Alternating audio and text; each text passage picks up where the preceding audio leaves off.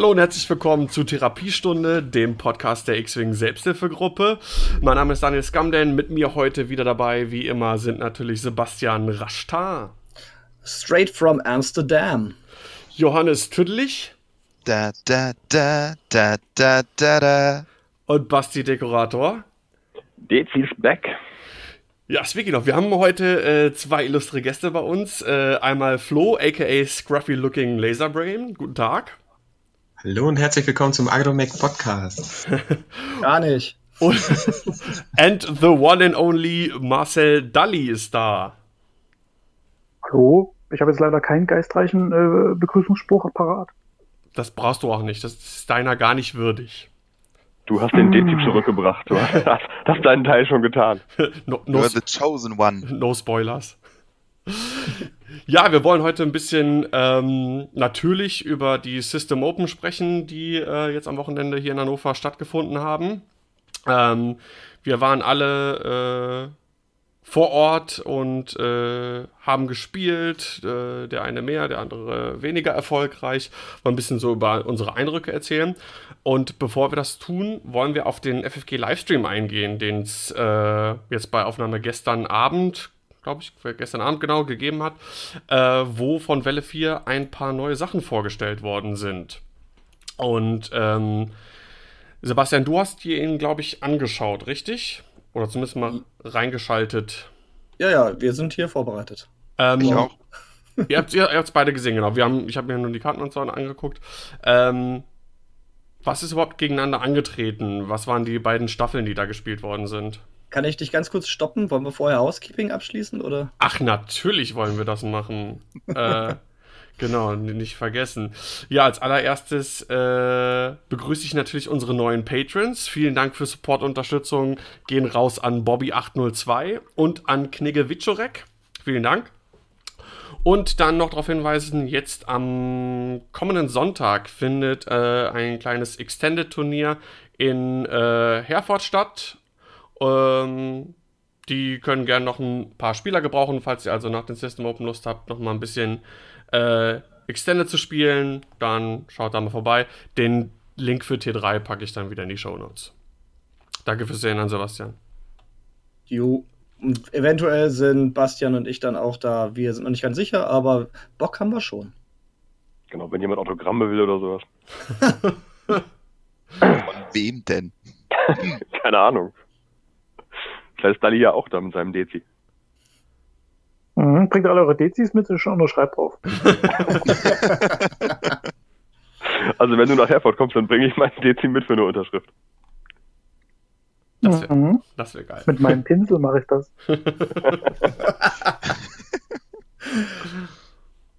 So, was wurde Okay. gespielt? Was, was gab's da zu sehen? Ähm, Republik gegen Resistance hat gespielt. Ich glaube, er wollte es etwas genauer haben. So. Also, welche neuen Schiffe konnte man denn sehen? Das vor allem ist ja, interessant. Johannes, übernimmst du Republik? Dann übernehme Ja, ich kann ich gerne machen. Also auf Republik gab es erstmal als Klassiker nebenbei gibt es zwei Gold Squadron, äh, Trooper im Torrent und äh, Ark. Ein Ark dazu. Das eigentlich Interessante waren aber zwei Naboo Starfighter, die aufgestellt wurden, und zwar Padme Amidala und Anakin Skywalker. Soll ich die Fähigkeiten schon erwähnen oder machen wir erstmal die andere Liste? Ja, lass kurz die andere Liste machen. genau. Ähm, wir hatten auf der Resistance-Seite als neues Schiff dabei den ähm, Resistance Transport und das Transport Pod. Und zwar waren da halt zwei Resistance Transports, einmal ein 1er-Initiative-Schiff und einmal ein 3er-Initiative Unique-Pilot. Ähm, dazu dann noch ein A-Wing und ein X-Wing, wenn ich jetzt, das müsste es eigentlich gewesen sein. Und ich glaube noch ein einzelnes Pod. Also relativ günstig die Dinger, sodass man relativ große Listen aufstellen kann. Ja, gut. Dann äh, hau mal raus, was die äh, Naboo Starfighter so können. Mit Vergnügen. Also ähm, ein bisschen überlegt wurde ja schon beim letzten Mal. Jetzt sind die Fähigkeiten für Padme und Anakin völlig bekannt. Ich fange mal mit Anakin an, weil das zwar die witzigere, aber ich glaube auch weniger spannende Fähigkeit ist. erstmal Pilotenwert 4, hat äh, eine Macht und kann, bevor er ein Manöver ausführt, eine Macht ausgeben, um eine Fassrolle zu machen, die explizit keine Aktion ist.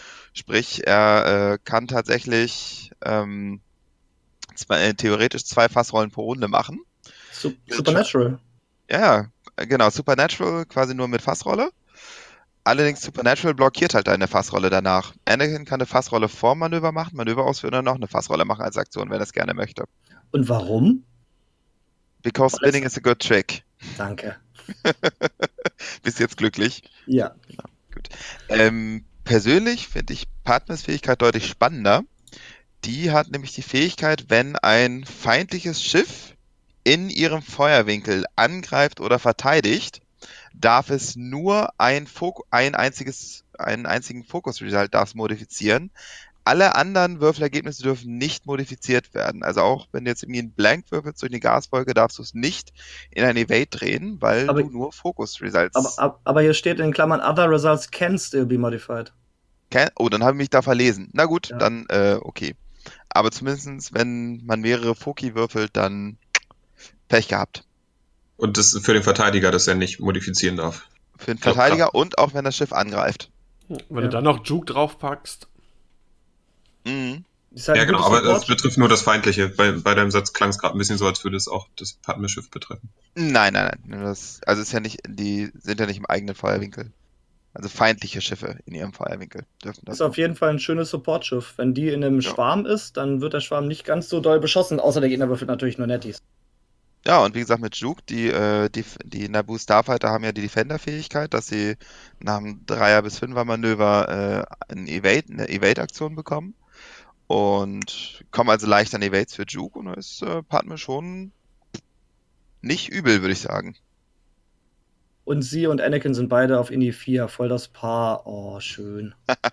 Bei Anakin finde ich es ein bisschen merkwürdig, um ehrlich zu sein. Der ist ein Kind. Der mein ist sechs oder was? Pilot, aber so ein guter. ja, voll so ein dreckiges Balk, ey, und gerade von so einem Staubplaneten ist äh, Ini Wert 4, ist klar. Vor allem Er ist immerhin super, ist, ne, ist ja wie Podracing alles. Ja. Der, Autopilot macht alles. Genau. Genau. Er macht die Barrel Rolls und das Torpedo abfeuern. Ich finde das übrigens super genial, dass die äh, Schiffe wirklich so ein Chromplastik haben. Das sieht echt gut aus auf den Fotos. Das Ding bleibt Das trotzdem Boah. Oh, ich finde es mittlerweile ziemlich cool. Also das Modell an sich mag ich, die äh, Bemalung überhaupt nicht, aber das war schon immer so. Flo, du bist ja auch. Banane äh, halt. Flo ist ja auch äh, Republik-Spieler. Äh, was ist so dein erster Eindruck äh, vielleicht auch gewesen, nachdem du das erste Mal von diesem Naboo Starfighter gehört hast? Na, der erste Eindruck war erstmal, und was genau macht den jetzt besser oder anders als die Jedi Starfighter? Weil ich das Gefühl hatte, er nimmt letztendlich die gleiche Rolle im Kampf ein. Aber jetzt so mit den Pilotenfähigkeiten, ja, gerade mit der Partnerfähigkeit scheint er wirklich eher so ein, mh, wahrscheinlich mit wenigen Punkten oder viel weniger Punkte kosten als die Star, also die Jedi Starfighter. Mhm. Mehr supportlastig oder vielleicht auch ein Schwarm aus drei, vier Stück plus dann nochmal ein, zwei Jedi oder irgendwie sowas. Das wird wahrscheinlich einfach so ein, so ein, so ein Zwischending sein. Besser als ein Torrent, aber schlechter als ein Jedi. Und halt Torpedos. Hm. Ja, wobei, also ich persönlich sehe Upgrades mittlerweile einfach kaum noch relevant für meinen Listenbau, weil die einfach so dermaßen teuer geworden sind. Also ich stelle dann lieber für die Kosten eines Upgrades ein extra Schiff auf. Sehe ich persönlich mehr Nutzen drin. Also Ja. Torpedos und Raketen blende ich eigentlich komplett aus mittlerweile. Vor allem geht das in, ich finde gerade in 2.0 geht das so gut, weil äh, die Pilotenfähigkeiten teilweise so gut sind, die eingebauten Schiffsfähigkeiten. Ähm, du hast im Prinzip schon ein Schiff, was du nackt so auf die Platte stellst. Äh, Ja, ein Schiff, was früher ein bis zwei Upgrades auf jeden Fall so noch äh, äh, drauf gekostet hätte in 1.0. Aber wo wir gerade bei Raketen und Torpedos waren, äh, es gab nämlich in der Republik-Liste noch ein Upgrade, was wir aus 1.0 kennen und was zurückkommt, nämlich die Plasmatorpedos. Wollen wir die Okay. einmal kurz erwähnen an der Stelle? Die könnten dann wiederum interessant sein für meinen Listenbau, aber das kommt sicherlich stark auf die Kosten an. Genau, also ich kann mal kurz sagen, was sie können. Also sind ähm, wie die Proton-Torpedos im Prinzip, äh, brauchen Target Lock und Reichweite 2 bis 3, dann enden, enden, äh, enden die Fähigkeit. Ich kann heute nicht reden. Dann enden die Ähnlichkeiten aber auch. Sie haben drei Angriffswürfel und ähm, haben die Fähigkeit, beim Angriff müssen äh, Crits vor normalen Treffern gecancelt werden. Aber wenn die Attacke trifft, wird, äh, ein Schild, äh, äh, wird noch ein Schild abgezogen. Und das Interessante ist, äh, das ist äh, speziell nachdem die Attacke trifft und damit bevor der Schaden zugeteilt wird. Also äh, man, wenn man ein Schild trifft, ein Schild mit Übernehmen mal wer anders. Das ist ja unglaublich. Wenn man, wenn man ein Schiff trifft, das noch Schilder hat, dann wird erst ein Schild entfernt und dann treffen die Treffer ein. Das heißt also, sagen wir mal, ich mache zwei Hits und das Schiff hat drei Schilde, dann verliert es halt erst ein, ein Schild und bekommt dann noch die zwei Treffer. Früher wäre es halt so gewesen, wenn ich treffe, dann sind die Treffer erst eingetroffen und dann kam erst dieses Schild, das man verloren hat, was äh, jetzt halt genau andersrum ist. Genau. So ist es. Dankeschön. Kann, kann einen Unterschied machen äh, bei manchen Sachen, je nachdem, wie viele Schilde die haben. Ich meine, die haben ja die Schilde re generell reduziert in 2.0, aber es gibt ja immer noch genug Schiffe, die mehr Schilde haben. Und so ein Bonustreffer ist einfach immer richtig was, richtig was wert. Schon das sind einfach mal potenziell vier Schaden, das darf man nicht vergessen, ne? Ja. Ja. ja. Und hat zwei Charges, also kann man zweimal benutzen. Kommt auf den Preis jetzt wieder an. Ich denke mal, die werden ein bisschen günstiger werden als Proton-Torpedos, weil sie nur drei anstatt vier Angriffswürfel haben. Aber ja, die sind nett. Ja. Wie immer punktabhängig. Ja, das ist ja nicht die Frage. Gut, dann haben wir auf jeden Fall auf Republikseite noch den R2. Willst du da was zu sagen, Johannes, oder soll ich das übernehmen? Können wir machen, aber der ist ja schon bekannt. Also es ist einfach so, der R2, dass man, äh, wenn man äh, angreift, kann man einen Evade-Token ausgeben, um einen Fokus in einen Hit zu drehen. Der oh. war aber schon in der Vorschau drin, da haben wir, glaube ich, auch schon drüber gesprochen. Okay. Ja, genau. Lass uns über was reden, was wir so noch nicht gesehen haben. Oder wir haben es zumindest schon mal angerissen, aber jetzt wissen wir, wie es funktioniert. Es gibt auf äh, Resistance-Seite die Crew GA97. Das ist ein ähm, Crewmitglied, das gibt dem Schiff erstmal einen äh, Calculate-Token, was gut oder schlecht sein kann, und hat fünf Charges. Und das ist eine relativ witzige Fähigkeit, denn GA97 im Setup, bevor man die äh, Streitkräfte platziert, kann man drei bis fünf von diesen Charges ausgeben. Und einem anderen Schiff die Condition, also den Zustand geben, ist the Resistance. Und diese Charges, die man ausgibt, sind dann so ein bisschen wie so ein Countdown. Das heißt, man hat dann drei bis fünf Charges auf diesem Schiff drauf und immer am Ende der Runde wird einer von diesen Charges umgedreht. Und wenn alle umgedreht sind, kommt das Schiff über irgendeine Spielfeldseite ins Spielfeld rein in, aus der Reserve. Das heißt, wenn ich das, was ich meinem Po gebe und gebe ihm drei Charges, kommt er halt am Ende der dritten Runde ins Spielfeld reingeflogen. Das ist schon relativ witzig. Da kann man bestimmt viele schöne Shenanigans mitmachen. Glaube ich auch. Das ist halt das, cool, wenn du irgendwie äh, ich, mein, ich kenne mich mit Resistance nicht ganz so aus, aber wenn du dann irgendwie ein Late-Game-Schiff hast, äh, dann äh, ist das bestimmt nicht verkehrt, den äh, strategisch gut platziert etwas später erst ins äh, Spiel reinzubringen. Und vor allem, du weißt, du kommst halt von irgendeiner Spielfeldkante, das heißt, du kannst dem Gegner eigentlich nahezu immer in den Rücken fallen. Ja, voll. Und was halt auch witzig ist bei GR97 ist, da bringt halt dieses Calculate mit. Und wir haben ja auf Resistance-Seite den C3PO, der Schiffe, die Calculate auf äh, ihrem Action Bar haben, können außerhalb von Reichweite 2 ähm, koordiniert werden. Das heißt, du gibst das halt irgendjemandem und C3PO koordiniert dann dieses Schiff, auf dem GA97 sitzt, über das ganze Spielfeld. Auch nett. Also alles. Frage. Ja. Ähm, hatte das irgendeine Reichweitenbeschränkung? Also diese Fähigkeit? Dass man Der GA97?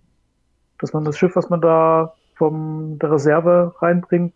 Kann jetzt ich, nie irgendwie Reichweite 1 von einem. Nee. Ähm, ja. Wenn du aufbaust, dann wirst du innerhalb von Reichweite 1 von, irgendeinem, äh, von irgendeiner Tischkante aufgebaut und außerhalb von mhm. Reichweite 3 eines gegnerischen Schiffs. Okay. Wie bei, wie bei Resistance Hahn im Prinzip. Ja, ich finde es thema thematisch, aber jetzt, wo ich es höre, denke ich mir so, so Boba Fett und so eine Sachen oder hier der Eamon, äh, nee, Quatsch, nicht der Eamon, sondern der, ah, hier ist dieser Partybootspilot, der da rausfliegt. Äh, Moralo Evil. Ja. Moralo, genau. Äh, wenn der Gegner das weiß, dass hier, also der, der kennt ja den Countdown auch, oder? Ist er nicht verdeckt oder so? Der ist offen. Der ist offen. Dann würde ich mal ganz kurz sagen, dass das sowieso Wurst ist, weil der kann ja damit arbeiten, dann fliege ich halt eben, okay, jetzt kommt ins, die Frage ist, wieder raus, dann fliege ich jetzt langsam den Rand runter und dann. Die, die Frage ist, wie willst du damit arbeiten? Weil du kannst ja an jedem Rand äh, kommen, nicht nur an dem, äh, also egal wo du hm. lang fliegst, man kann ja sagen, ah, du stehst jetzt also an dem Rand, dann gehe ich doch hier mal hin. Genau. Wenn, jetzt, ja. wenn, du zum Beispiel in der Ecke losfliegst und deine Startzone lang fliegst oder in der Ecke losfliegst und die, äh, den Rand hochfliegst in Richtung Gegner, wirst du zum Beispiel nach zwei Runden, wenn du langsam fliegst, eine gewisse Position erreichen, wo du weißt, dass der entweder der Gegner an dem Rand, also gegenüber ra rauskommt oder ganz links von sich aus gesehen. Also eigentlich kann man. Oder halt an deinem Startfeld, Startrand und ist damit hinter dir. Ja, was ja schwer wird, weil wenn du Reichweite nur bis drei hast. Dann stellst du halt ein bisschen links, du musst ihn halt gerade aufstellen und schon äh, bist du trotzdem hinter ihm. Die du kannst das halt auch jedem Schiff geben. Du kannst das dem Resistance Bomber geben, du kannst das dem Resistance Falcon geben. Mhm. Da kann man bestimmt witzige Sachen machen, auf jeden Fall. Ja, was, was passiert denn, wenn alle Schiffe sterben, bevor das Ding deployed wird? Das hat man verloren, oder? Nee, nee, wenn das Schiff, das diesen GA97 drauf hat, zerstört wird, muss man äh, sofort deployen. Genau, ah, okay. das steht da drauf. Also ich finde es ganz witzig. Ähm, ich kann mir aber auch vorstellen, genauso wie bei jetzt Moralo es derzeit ist, das ist gimmicky und witzig, ähm, aber so super kompetitiv äh, weiß ich ja, noch den Krassen Nutzen, den krassen Nutzen sehe ich auch noch nie, weil dann gab es ja damals bei diesem komischen Hahn, den man da auch irgendwie Richtung Gegner aufstellt, auch nicht so wirklich. Ja, das, ja, ist, das also, aber, aber, Moment, das ist aber ein kleiner Unterschied, weil Hahn musst du sofort aufstellen, bevor irgendwer geflogen ist. Runde 3, wenn du da guckst, Runde 3 ist meistens so die Runde, wo du zum ersten Mal zum Schusswechsel kommst. Und wenn mhm. du dann äh, schon weißt, wo wird dieser Schusswechsel stattfinden und kannst dann ein Schiff wie zum Beispiel Poe äh, so mit perfekter, perfektem Wissen auf die Platte setzen und damit reinfliegen. Äh, ich kann, das halte ich schon durchaus für spielrelevant, potenziell. Oder einen schnellen A-Wing, der dann auch mal die Position Was? wechseln kann. Ich glaube, es kommt wirklich auf die Liste an, gegen die man spielt. Also, das ist schon fast einfach so aus mit dem Upgrade. Zweite Flanke auf. Ja, ich wollte schon etwas erstmal ein bisschen bremsen, weil so eine Sachen gab es ja schon und die waren auch noch nicht so richtig durchschlagskräftig. So was ich allerdings cool finden würde, wenn das ein verdeckter Counter wäre. Das wäre geil. Spieler, du das weißt, aber der Gegner nicht. Dann würde ich da den strategischen Nutzen ziemlich immens finden sogar. Hältst einfach die ganze Zeit deine Hand drüber. Ja, gesagt, ich Nö, möchte ich versprechen, dass es sowas schon mal gab. Das äh, ist so nicht. Also das Hahnfalke muss halt, wie gesagt, zu Beginn engaged und wenn man Moralo Eval, der ist halt beschränkt auf die Seite, auf die er rausgeflogen ist. Ja, ich, nee. ist damit beides deutlich berechenbarer. Ich glaube, Moralo kann auch überall reinkommen.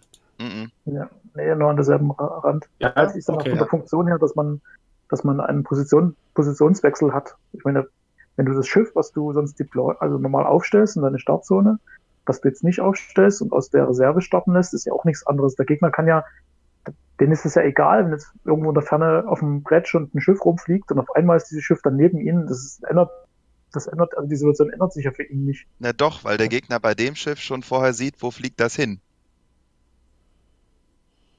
Hä? Das ist doch spielt keine Rolle.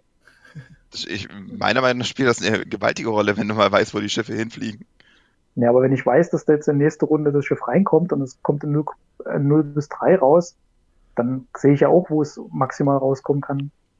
Also es ist rein strategisch würde mich das jetzt ehrlich gesagt nicht so richtig tangieren. Wir können das gleich nochmal besprechen, wenn wir gleich die Bombe besprechen. Dann äh, ja. ist es bestimmt auch nochmal eine Möglichkeit, dass man da den Gegner ein bisschen foppen kann. Ähm, äh, wurden, wurden beim Stream Kosten genannt? Sorry. Nein, nein, nein, das machen sie nicht. Ja, manchmal bei, bei den äh, Grappling Strats haben sie es zum Beispiel auch gesagt, bei den Vultures. Ja, da haben sie gesagt, die sind so, die sind so gepriced, dass sie kein Auto-Include sind. Ich glaube, genaue Punktekosten haben sie nicht gesagt. Genau, ähm, aber es gab halt eine Tendenz. Ich, ich würde dann auch erstmal. gespielt werden so richtig. Nee, stimmt allerdings. Ich würde dann ja, GA7. Dann werden sie trotzdem nicht gespielt. Das ist immer so eine Sache. vielleicht, auf, vielleicht auf Casual Tables. Ich würde dann auch den GA97 mal abschließen und mal ganz kurz nochmal auf die Autoblasters zu sprechen kommen, uh. die auch als neues Upgrade vorgestellt wurden. Eine neue Kanone, Reichweite 2 jetzt. Die früheren Autoblasters in 1.0 waren eine Reichweite 1. Und, also 1 ähm, und 2, besser Ja, genau, 1 und 2, ja genau, zwei Angriffswürfel, Reichweite 1 bis 2. Und zwar kann man die äh, in, im Angriff benutzen, klar, ist eine Kanone. Und wenn der Verteidiger im Bullseye ist, würfelt man einen zusätzlichen Würfel, dann also drei. Ähm, und ich sehe auch, die hat gar nicht dieses kleine Kanonen-Icon. Das heißt also, auf Reichweite 1 hat man dann auch gleich vier Würfel. Ähm, und während des ähm, Neutralized Result Step, ich weiß nicht, wie er auf Deutsch heißt, wenn man nicht, vergleichen. Danke. Und wenn man nicht im Feuerwinkel des Gegners ist, dann können Ausweichenergebnisse nicht äh, Crits entfernen. Das heißt also, man kann eher Schaden durchbringen. Das ist wieder so eine Kanone, die halt vom, sehr vom Preis abhängig ist. Ich glaube, die wird teuer sein. Irgendwo bei 12, 13 Punkten. Ja, so teuer glaube ich nicht, aber zumindest teurer. Also ist meiner Meinung nach von den Kanonen, die wir bisher haben, noch die beste. Aber wer will die Kann man, nehmen? schön, kann man schön mit Marksmanship kombinieren. Ja, das Ja. stimmt. Genau. Oh ja. Hm. Aber wer will die nehmen? Ich meine, B-Wings haben von Grund auf schon mal drei Angriff. Für die ist es ganz interessant. X-Wings. Ja, aber die haben auch schon an, drei Angriff grundsätzlich. Ja, aber mit der Kanone haben sie äh, dafür die Möglichkeit, dass sie äh, Crits durchbringen, ohne dass der Gegner was dagegen tun kann. Ja. Ja, gut. Oder vielleicht doch M3As? Ja, M3As freuen sich auf jeden Fall drüber. Das Ja. ich. Ja, ich, Das- wa ich, ich warte auch noch auf eine, auf eine schöne Kanone für äh, die Krabben. Die sehe ich jetzt nicht unbedingt als äh, Kanone, um die Krabben ein bisschen zu pushen. Ja, also bei Outmanöverkrabben. Also, Das, ist so, ähm, das ist so eine Kanone, die so richtig gegen Asse geht. Und die meisten Kanonenträger, an die ich jetzt so denke, das sind alles äh, PS-niedrigere Piloten. ja. Äh, gegen das Meta, was jetzt so ist, mit vielen HP und vielen Schiffen, wird das gar nicht so viel bringen, glaube ich. Ja. Mal abwarten, was es kostet. Genau. Genau, dann haben wir noch auf Republic äh, Resistance Seite eine neue Crew und zwar Cadel Connix. Und Jetzt weiß ich auch endlich mal, wie die heißt im Film. ja, genau, das ist, das, das ist in echt die Tochter von ähm, Carrie Fisher. Carrie Fisher. Ja. Richtig. Und- Aber ich kannte nie den in, in Filmnamen. Du weißt doch, bei Star Wars hat alles, was im Hintergrund ist, irgendwelche Namen und Backstories. Ähm, okay, ihre Fähigkeit ist auf jeden Fall, nachdem du dein Dial ähm, revealst, darfst du, da, darfst du es auf ein Basismanöver der nächsthöheren Geschwindigkeit stellen. Und während man dieses Manöver dann ausführt, erhöht man die Schwierigkeit. Das heißt, ich habe eine 2 geradeaus eingestellt, dann mache ich halt eine 3 geradeaus rot daraus. Gut. Ist relativ witzig, ist halt im Grunde wie Navigator, oder? Nur noch ein bisschen schneller. Genau, es wird schneller und du bist halt nicht eingeschränkt, dass du keine roten Manöver eingestellt äh, stellen darfst. Aber Ja. Ja. Ich denke, die Ja, wird eher also relativ. wie Navigator und Terra, nur noch wieder ein bisschen anders. Ne? Mhm. Ja. Äh, und ja, halt äh, Rot ist halt ein bisschen blöd, wenn man das jetzt auf den Falken packt. Der hat sowieso schon wenig blaue Manöver. Auf den äh, Resistance Transportern, die haben auch wenig blaue Manöver. Muss man halt mal gucken, wo das dann drauf passt. Aber ist natürlich nett, eine weitere Option zu haben. Und ich glaube, jetzt abgesehen von der Fähigkeit, also ich kann Ihnen mal ganz schnell die zwei Fähigkeiten von den beiden Schiffen vorstellen, die gezeigt wurden. Einmal Rose Tycho im Resistance Transport Pod, also diesem kleinen abkoppelbaren Transport-Shuttle vom äh, Resistance Transporter. Die ist Initiative 3 und hat die Fähigkeit, wenn man verteidigt oder angreift, dann darf man bis zu einen Würfel wiederholen für jedes andere freundliche Schiff im Angriffswinkel. Macht sie also so ein bisschen äh, widerstandsfähiger und angriffsstärker, aber die hat nur zwei Angriff und auch nur zwei Verteidigungen bei vier Lebenspunkten. Ja, ja. ist so ein kleines störendes Schiff halt. Wird wahrscheinlich der kleinste Pilot sein, oder? Ich denke mal, da kommt vielleicht noch ein INI 1 ähm, generischer. den gibt's doch schon. Ich denke. Ah Also nee, das, war für, das ist für das Dingens. Ja, den Ja, Logistics Division den Pilot. Transporter.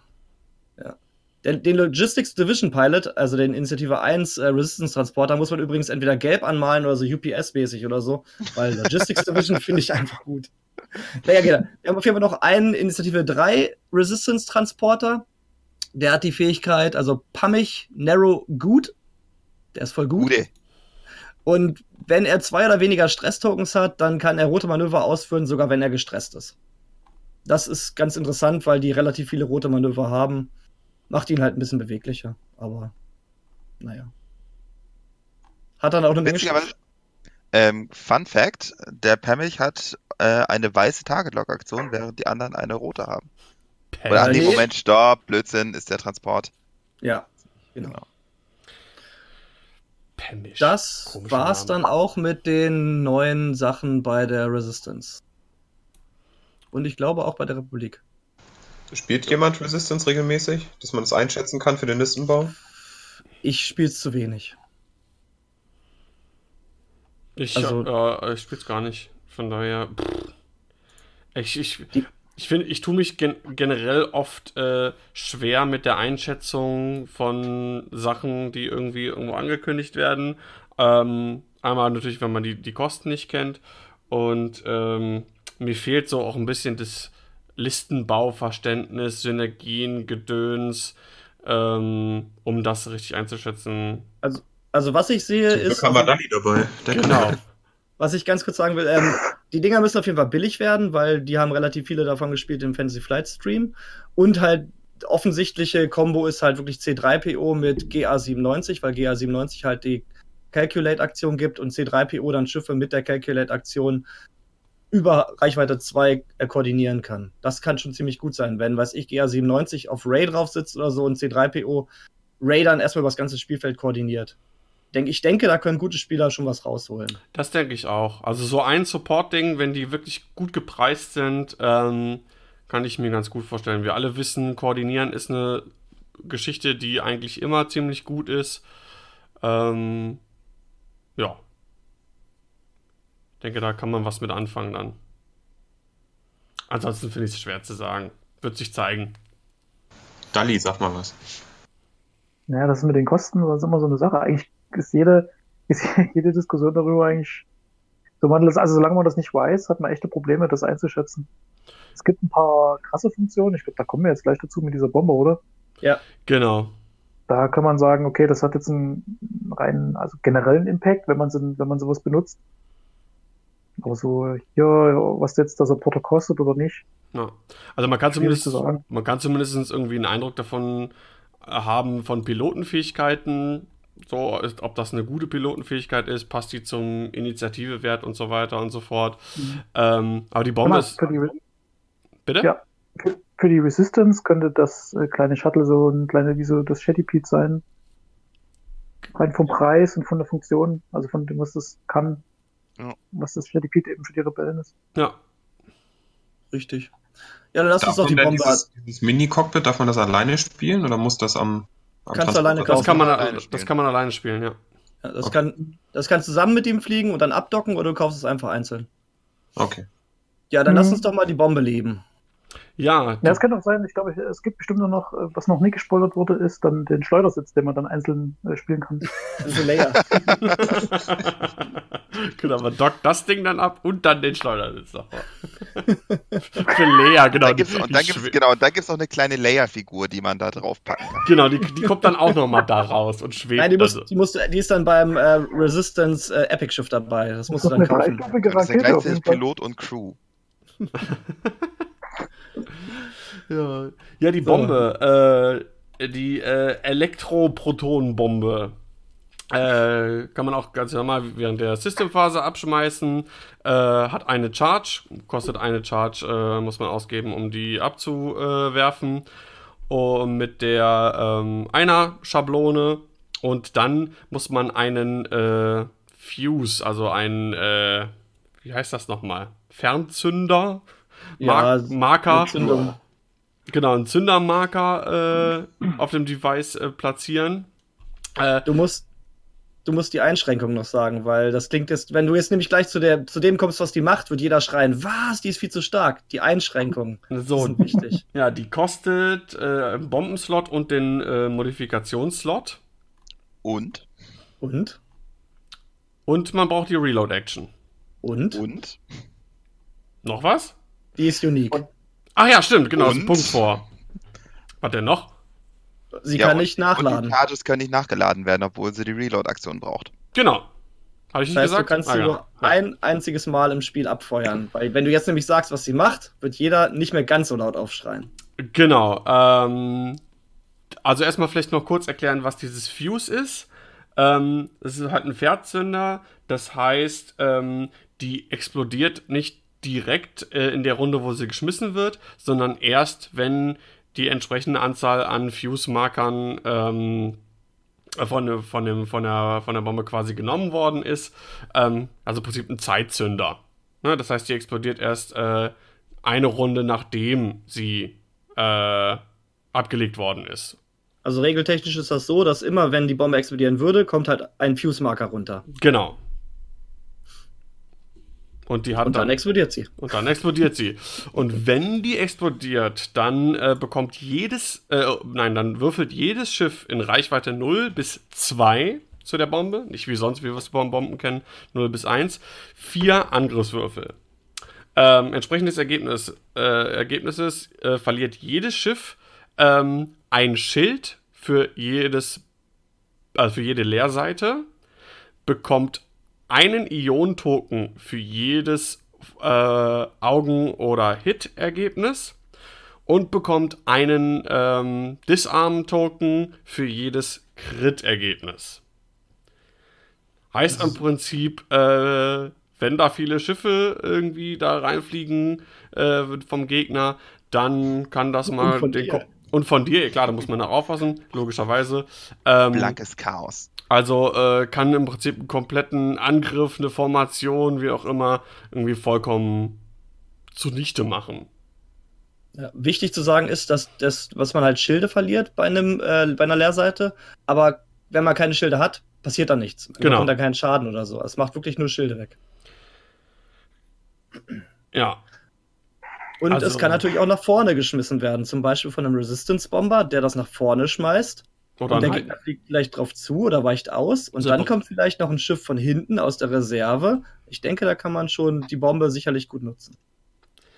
Ich glaube, das ist aber auch wirklich was, ähm, was erst durch wirklich gute, fähige Spieler richtig zur Geltung gebracht werden kann, weil das erfordert halt dieses ähm, zwei, drei Züge im Voraus denken, äh, zu gucken, welche Wege möchtest du für den Gegner zumachen, weil das Ding wird bestimmt auch nicht super billig sein, gehe ich mal von aus, und das möchte man auch nicht einfach so verschwenden, ähm, so dass der Gegner denkt, okay, jetzt explodiert es noch nicht, ja, dann schwenke ich hier ein und das macht keinen großen Unterschied für mich. Oder wie seht ihr das? Darf ich mal das Offensichtliche benennen? Selbstverständlich. Die Bombe ist mal super abgefahren mit Nim. Ja, Der kann die einfach ewig liegen lassen und explodieren lassen, wenn er Bock hat. Und eine 0 bis 2er Bombe ist halt schon, damit machst du das halbe Feld dicht. Stimmt, Na, du kannst, vor sich, allem, du, kannst, du kannst vor allem erstmal den Token runternehmen und dann sagen, dass er liegen bleibt. genau. Stimmt. Ja, du kannst auch, was auch krass ist, du kannst wahrscheinlich das auch mit äh, Sabine kombinieren, die ja auch nochmal Tokens verteilt. Das ist bei der Bombe wahrscheinlich nochmal besonders einfach zu machen. Ja, Mhm. Also das ist schon abgefahren mit solchen Sachen in Kombination. Aber generell muss man sagen, es ist relativ random. Also du weißt eigentlich gar nicht so richtig, was du bekommst, wenn die, wenn die, wenn die, wenn die äh, explodiert. Ich, ich denke Mhm. die ganze Zeit drüber nach, was ich tun würde, wenn ich jetzt quasi auf sowas zufliege, ob ich da wirklich abdrehen würde oder nicht. Ich sag mal, das ähm, Entwaffnen ist natürlich das Härteste, so Ja. diesen alten ähm, geblindeten Piloten mal so verteilen, wenn man Crit würfelt. Ich sag mal, vier Würfel würfeln, kann schon mal vorkommen. Schilde entfernen, na, geht so. Äh, was war das andere? Ion. Äh, ist jetzt auf Kleinschiffen vielleicht extrem ätzend. Das wird auch am meisten Hm. vorkommen mit Augen und Hits. Also was, also was man sagen muss, äh, die Reichweite 0 bis 2 ist echt heftig. Das Spielbrett, das Spielbrett Mhm. ist neun äh, Reichweitensegmente breit, lang. Ja. Du hast eigentlich mehr als vier abgedeckt. Das ist fast, also die Hälfte von der Breite von der Spielfläche deckt der Radius, äh, der, Durch, der Durchmesser ab. Ja. Das ist, wenn man das irgendwie irgendwo in die Mitte schon platziert, ist das schon ganz schön krass. Also da kommst Mhm. du, wenn du siehst, ein Gegner fliegt in die Ecke und du kannst jetzt, sage ich mal, an der Ecke das platzieren, dann kriegt das eigentlich auch ab, wenn er jetzt, sage ich mal, diese Flugrichtung hat, weil da kommt er ja nie raus. Hm. Aber die braucht Nee. halt auch, weil es halt eine runde Reichweitenverzögerung hat. Wenn es nur 0 bis 1 wäre, wäre die Bombe, ja, Mhm. könnte man super Ja, umfliegen, wäre überhaupt kein Problem. Genau. Ja, und Also die, 0 bis 2 braucht die Bombe auch, sonst wäre sie nicht gut. Das So stimmt. mag ich die richtig gerne. die wird bestimmt ein bisschen teurer sein als die anderen, aber auch nicht viel, glaube ich, weil die eben so random ist. Also das, das, was man kriegt, ist halt nicht so berechnend.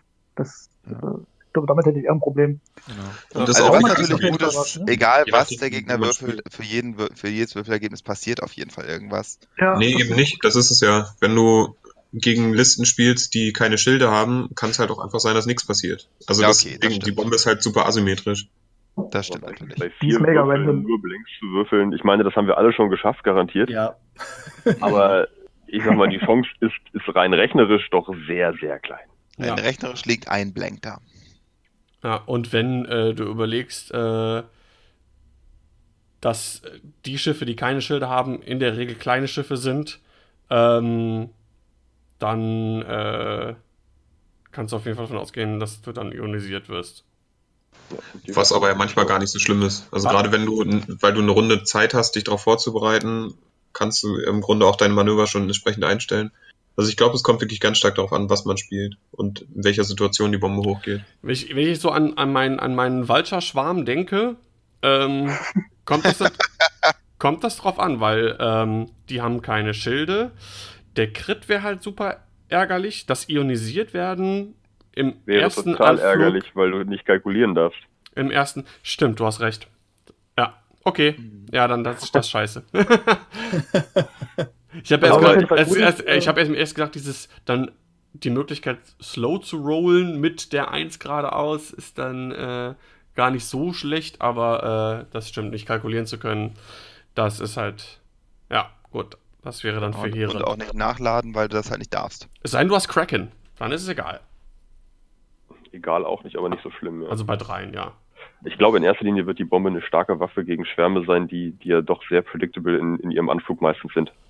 Wenn du so, so, keine Ahnung, Teilschwarm oder halt auch, äh, was du eben sagst, deine Drohnen oder hier die, keine Ahnung, fünf Iron Y-Wings oder, oder XXYY oder so ein Scheiß.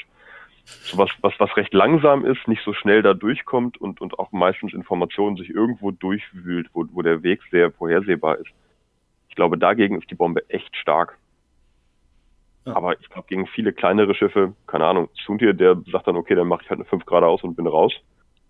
Und, und, und Asche und so haben halt dann doch, doch gute Möglichkeiten, auch einem Zweierradius auszuweichen. Zumal der Gegner halt selber auch nicht rein will mit seinen Schiffen. Das ist halt die Sache. ne? Ich glaube, die Kunst an diesem Ding wird zu sein, sich nicht äh, von seiner eigenen Bombe treffen zu lassen. Also das so zu legen, dass das für einen Gegner unvorteilhaft ist und dass es für dich selber aber auch nicht selber zu problematisch wird. Zumindest für so einen mittelmäßigen Spieler wie mich. Also wenn du sie mit Trajectory wirfst, dann ist das Schiff, was die Bombe geworfen hat, fast sicher selber drinne. Musst du sonst Ja, schon stimmt. irgendwie harte 3, harte 3 oder sowas oder harte 3 und dann stark geradeaus und, und wieder voll abdrehen und dann hast du den ganzen Gegner hinter dir. Das weiß nicht, ob du das willst. Oder K-Wings, die dann slammen. Hm. Ja. Also man kann sich auf jeden Fall darauf einigen, dass die von allen Bomben vom Fluff her auf jeden Fall eher das Gefühl ergibt, dass es eine total experimentelle Waffe ist. Ja. Ja. Ich glaube, das ist, es ist sehr, einfach sehr, sehr, sehr unik, sehr, sehr eigen, einzigartig. Ich überlege gerade, wer kann die denn alles werfen? Der Republic-Bomber kann die werfen, die Hyena-Bomber können die werfen, die K-Wings können die werfen, die Skirks können die werfen. werfen. Noch irgendwer, den ich jetzt spontan vergesse? Bombenslot und äh, Ja. System Slot. Äh, Y-Wings. Y-Wings. Y-Wings haben doch keinen. Ja. Y-Wings haben einen System Slot? Du brauchst du brauchst kein System System Slot. Slot. Modifikation brauchst du. Nein, für Trajectory Simulator. Wieso? Du Ach schmeißt so. ihn da hinten. Nein, wir, Du weil ich, ja vorne nein, ich, ich dachte, du meinst jetzt, äh, die, äh, wer die nehmen Ach so. kann, der die nach vorne werfen kann. Nee, ich, ich meine, mit werfen meine ich abwerfen. Also so. einfach nur Ach so. droppen, nach vorne, nach hinten, scheißegal. Hauptsache, Mhm. wer die Mhm. halt ausrüsten kann. Naja, Ja, es sind auch jeweils schon eine Menge Schiffe, die die auch nehmen können. viele. Ja. Aber eigentlich nur eine pro Liste. ja, ich glaube, das reicht auch. Ja. Ja, also gespannt. Die wird man bestimmt sehen. Ähm, natürlich auch wieder abhängig von den Punkten, aber allein was die macht, das ist schon, äh, sagen wir es mal äh, vorsichtig ausgedrückt, interessant. Ja. Also war für mich auch von den Sachen, die da ähm, gespoilert worden sind, das Interessanteste. Richtig, wir haben noch einen Hyena-Piloten. Willst du den noch kurz? Oder? Äh, ja, kann ich kurz sagen, der äh, DBS interessieren diese 404, äh, 404 äh, Bomber Not Found. Äh, du kannst äh, primäre Angriffe in äh, Reichweite 0 äh, durchführen, was prinzipiell schon, was, das finde ich ganz gut. Ähm, wenn du einen Angriff äh, in Reichweite 0 bis 1 durchführst, musst du einen Angriff äh, äh, Würfel mehr würfeln. Das heißt also auch bei äh, Waffen, die sonst dir nicht einen extra Würfel in Reichweite 1 geben. Jetzt kommt der Nachteil. Nachdem ein Angriff getroffen hat, erleidest du einen Crit. Was ich bei einem Schiff ohne Schilde mit 5 Hülle nicht so geil finde. Ja, aber wenn der in Reichweite 0 mit einem Advanced Proton Torpedo. Wie viel Würfel würfelt der Darf, dann? darf ich kurz ergänzen? Also zum einen steht da Primary Attacks, Ah ja, Primary, okay. Uh. also zumindest in Range 0. In 1 ist es natürlich trotzdem für die Torpedos, weil du würfelst noch einen Würfel mehr. Genau. Das heißt, in 1, wenn du deinen primären Angriff in 1 machst, würfelst du zwei mehr, würde ich so rauslesen. Jo. Ja. Weil das zusätzlich zum Grundregelwerk geht. Ja. Und ich muss sagen, ich finde den Untertitel des Piloten verdammt geil, im Ver also verglichen mit der Fähigkeit. Preservation Protocol not found. Ja, weil er halt Krebs kriegt. Das ist halt, das ist super. Stimmt. Vielen für Preservation Protocol not found. Ah. Ja, also mich, mich, stört, mich stört so ein bisschen der, der, der, der Crit. Weil der kann relativ wurscht sein, der kann aber auch echt irgendwie. Das ist halt so ein Auf die Fresse-Ding, ne? Das Ja. ist halt der erste Selbstmordattentäter bei den Separatisten. Ja, also grundsätzlich, du kannst, klar, Reichweite, äh, Ini äh, Pilotenwert, nein, Initiative Wert 4, ist nicht so schlecht, aber kannst halt auch mal in Haben die irgendwas über die Slots gesagt? Crew oder sonst was? Mhm. Crew? das Äh, würde mich wundern. nee. Ich, Also Systemslot Ja, wird er haben auf jeden Fall. der wird zwei Bombenslots haben, weil Bomblet Generator ist bei dem dabei. Mhm. Ähm, System auf jeden Fall. Genau, weil Trajectory Simulator dabei ist. Ähm, Dann Raketen, Torpedos. Modification auf jeden Fall auch, wegen den äh, Elektroprotonenbomben. Mhm. Und war, waren bei dem auch Plasmatorpedos dabei oder nur bei dem ähm, hier, wie heißt Ich glaube, der? bei auch. bei der Chrombanane. Der hat Torpedos. Chrombanane. Ja. Ich glaube, der, der wird Torpedos tragen können, da bin ich mir ziemlich sicher. Ja. Also was ich generell ganz gut finde, ist, dass ähm, man vielleicht nochmal eine andere Art von Listenbau ein bisschen betreiben kann bei den Separatisten. Ich fühle mich da momentan noch etwas sehr eingeschränkt. Ja. Ja, warte auf den Nantex. Ja, das ist ja nochmal eine andere Geschichte. Das dauert aber noch ein bisschen länger. Ja. Ja, durch. ich glaube, das äh, reicht auch erstmal, auch in Anbetracht der Zeit. Ähm, haben wir doch relativ viel und lange jetzt über die neuen Karten gesprochen, die man entdecken konnte. Oder gibt es von einem von eurer Seite noch irgendwas, was er unbedingt dazu loswerden möchte, will? Ich finde es schön, dass der Bomber ein X-Wing auf seinem Plätzchen hat. Das dachte ich auch gerade, ja. Was, Was was, hat was, der? was, was hat der? Der, hat der, auf dem Bild hat der äh, auf der Base ist ein Plättchen von einem äh, T70. Ach so. Ja, Danke, gut. FFG. die Besten. Die waren vielleicht noch nicht, sind noch nicht aus dem Drucker. Die, haben, die werden Nee. nachgeliefert. Die haben den sich nur schnell geben lassen aus dem Off irgendwie. Da war Genau. geleitet, weil der Stream hat länger gedauert, als sie wollten und Vergessen. dann haben sie den nochmal ganz schnell gezeigt. Ja. Gut. Ja, dann kommen wir zu dem, äh, was wahrscheinlich die meisten X-Wing-Spieler äh, jetzt beschäftigt hat, und zwar äh, die System Open. Ähm, zu, circa 250 äh, Spieler waren jetzt am Wochenende in Hannover im Maritimhotel am Flughafen, um sich äh, ein Ticket für die World oder mehrere vielleicht irgendwie zu sichern und äh, Spaß zu haben, zu spielen und zu schauen, äh, wie das Extended Meta denn so aussieht, auch mit äh, neuen Fraktionen. Ähm, fangen wir mit einem unserer Gäste an. Also als erstes Flo und beenden das Ganze, würde ich sagen, am Ende mit Dali, mit einem Gast. Äh, Flo, die meisten kennen dich ja wahrscheinlich als Scruffy Looky Laserbrain erstmal weniger als Spieler, sondern als äh, Beschaffungsstelle für allerlei X-Wing-Gimmicks. Ähm, Ja. In- Interessanterweise, also ich würde mal sagen, 75% der Spieler da vor Ort hatten auch irgendwas von mir. Das war schon ganz geil. Das hat sich sah ganz gut aus, ja. Aber du hast dir natürlich nicht nehmen lassen, dann auch mal selber die Schiffchen in die Hand zu nehmen. Wa- Was hast du denn gespielt? Ja, also das ist ja auch mein Ursprung. Ne? Also ich habe ja angefangen zu spielen und dann bin ich erst zu dem Material machen gekommen. Ähm, ich habe Republik gespielt, eine Fraktion, wo ich mich ja sehr darauf gefreut habe. Ich hätte die auch gespielt, wenn sie kacke wären, aber äh, glücklicherweise ist es eine gute Fraktion und äh, entspricht sogar auch noch meinem Spielstil. Zumindest gebaut habe, bauen konnte.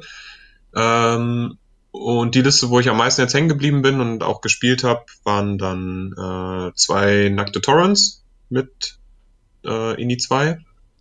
Dazu ein INI 2 Arc 170 mit Cody und dem R4P irgendwas. Ähm, so dass ich zweimal im Spiel äh, einen Charge ausgeben kann, um meine Manöverschwierigkeit um eins zu verringern Mhm. was beim Arc ziemlich cool ist, um stresslos zu werden oder gar nicht erst Stress zu kriegen bei den roten Dreiern. Und dazu noch zwei Jedis. Einmal Ahsoka und einmal Luminara. Und beide mit dem äh, Laser-Targeting Console, oder wie es heißt. Calibrated Laser Targeting. Laser Targeting. Ja, danke. Dingens. Genau. Genau, Diggins. Ja, und So, wie, und- Ja, lief wesentlich besser als gedacht. Ähm, also ich habe die Liste fast identisch auch schon mal hier auf dem X-Wing Wave Championship in Berlin gespielt, im Funtainment. Und ähm, war da auch schon überrascht, wie gut das Ganze lief. Und jetzt bei der SOS bin ich dann auch mit einem 3-0 gestartet und am Ende mit einem 4-2 rausgegangen. Nur besiegt von Dully und dem Jürgen Marx, die auch beide im Cut waren. Also insofern, ja, sehr kann sich sehen lassen. Auf Wesentlich besser als, als gedacht und erhofft. Ähm, und ich glaube aber letztendlich ähm, zu meinem Spielstil ist das mit 2-0 sehr vorteilhaft von mir, weil ich häufig Punktebunker spiele. Also im Sinne von, die haben einfach unglaublich viele Hitpoints. Ähm, und früher war das, also ich spiele eigentlich immer auf Zeit. Also im Sinne von, ich Wenn das die Hutas hören. Nee, ich, ich, ich komme beim Timeout an. Also es ist jetzt kein bewusstes, äh, ich zögere das Spiel heraus, aber meine Liste selbst basiert einfach darauf, ähm, also die stirbt eigentlich nie komplett. Ja. Passiert einfach nicht. Und mit 1-0 war immer das Problem, dass ich, ähm, weil es diese halbe Punkte-Regel nicht gab, ähm, auch wenig Punkte gemacht habe. Und das ist jetzt mittlerweile einfach anders, weil alles mit halbe Punkte gut ist. Und jetzt habe ich viele Schiffe, die kosten alle nicht viel. Davon kann ich auch drei Stück verlieren, das ist kein Problem. Oder alle zur Hälfte runter. Aber wenn ich beim Gegner zwei Schiffe hinkriege zu töten oder so, dann kann ich ja trotzdem gewinnen. Also das ist so ein bisschen eher die Idee der Liste. Die ist super defensiv, Gegner ankratzen und dann überleben. Mhm. Das funktioniert größtenteils. Zumal die, die Torns dann eine coole Value haben. Die kosten, glaube ich, 25 Punkte, ne? Ja. Ja, ja. Ja, und da musst, du, krass. da musst du irgendwie trotzdem drei Treffer draufbringen, um die auf die Hälfte zu bringen. Also wie beim TIE Fighter Ja. nur, dass du, du hast ja einen Verteidigungswürfel weniger, aber ich finde es äh, schwieriger, den, die auf die Hälfte zu bringen, als jetzt ein TIE Fighter. Und die Mhm. kosten kaum, kaum mehr. Also, Ja, und genau die haben ja auch ein Evade und die haben Ja. die Einser Hard und die Zweier Talon Roll, äh, ja doch Talon Roll und so eine Sachen. Also die sind halt für 25 Punkte unglaublich gut. Der Nervfaktor von denen ist hoch, ja, das stimmt. Und die kann man halt super auch als Blocker einsetzen. Währenddessen machen die anderen drei die Arbeit und knabbern die anderen runter. Also ist schon ziemlich cool.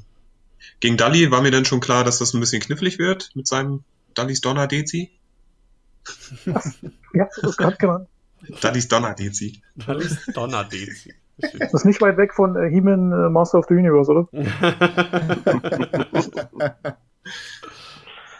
Ja, aber das, das, das wusste ich schon, dass es ein schwieriges Matchup wird. Das war dann halt so ein Ding, kriege ich es in drei Runden hin, ihn zu töten oder nicht. Und äh, wenn nicht, dann verliere ich und wenn schon, dann gewinne ich. Also so war das in meinem Kopf und so ähnlich ist es dann noch abgelaufen.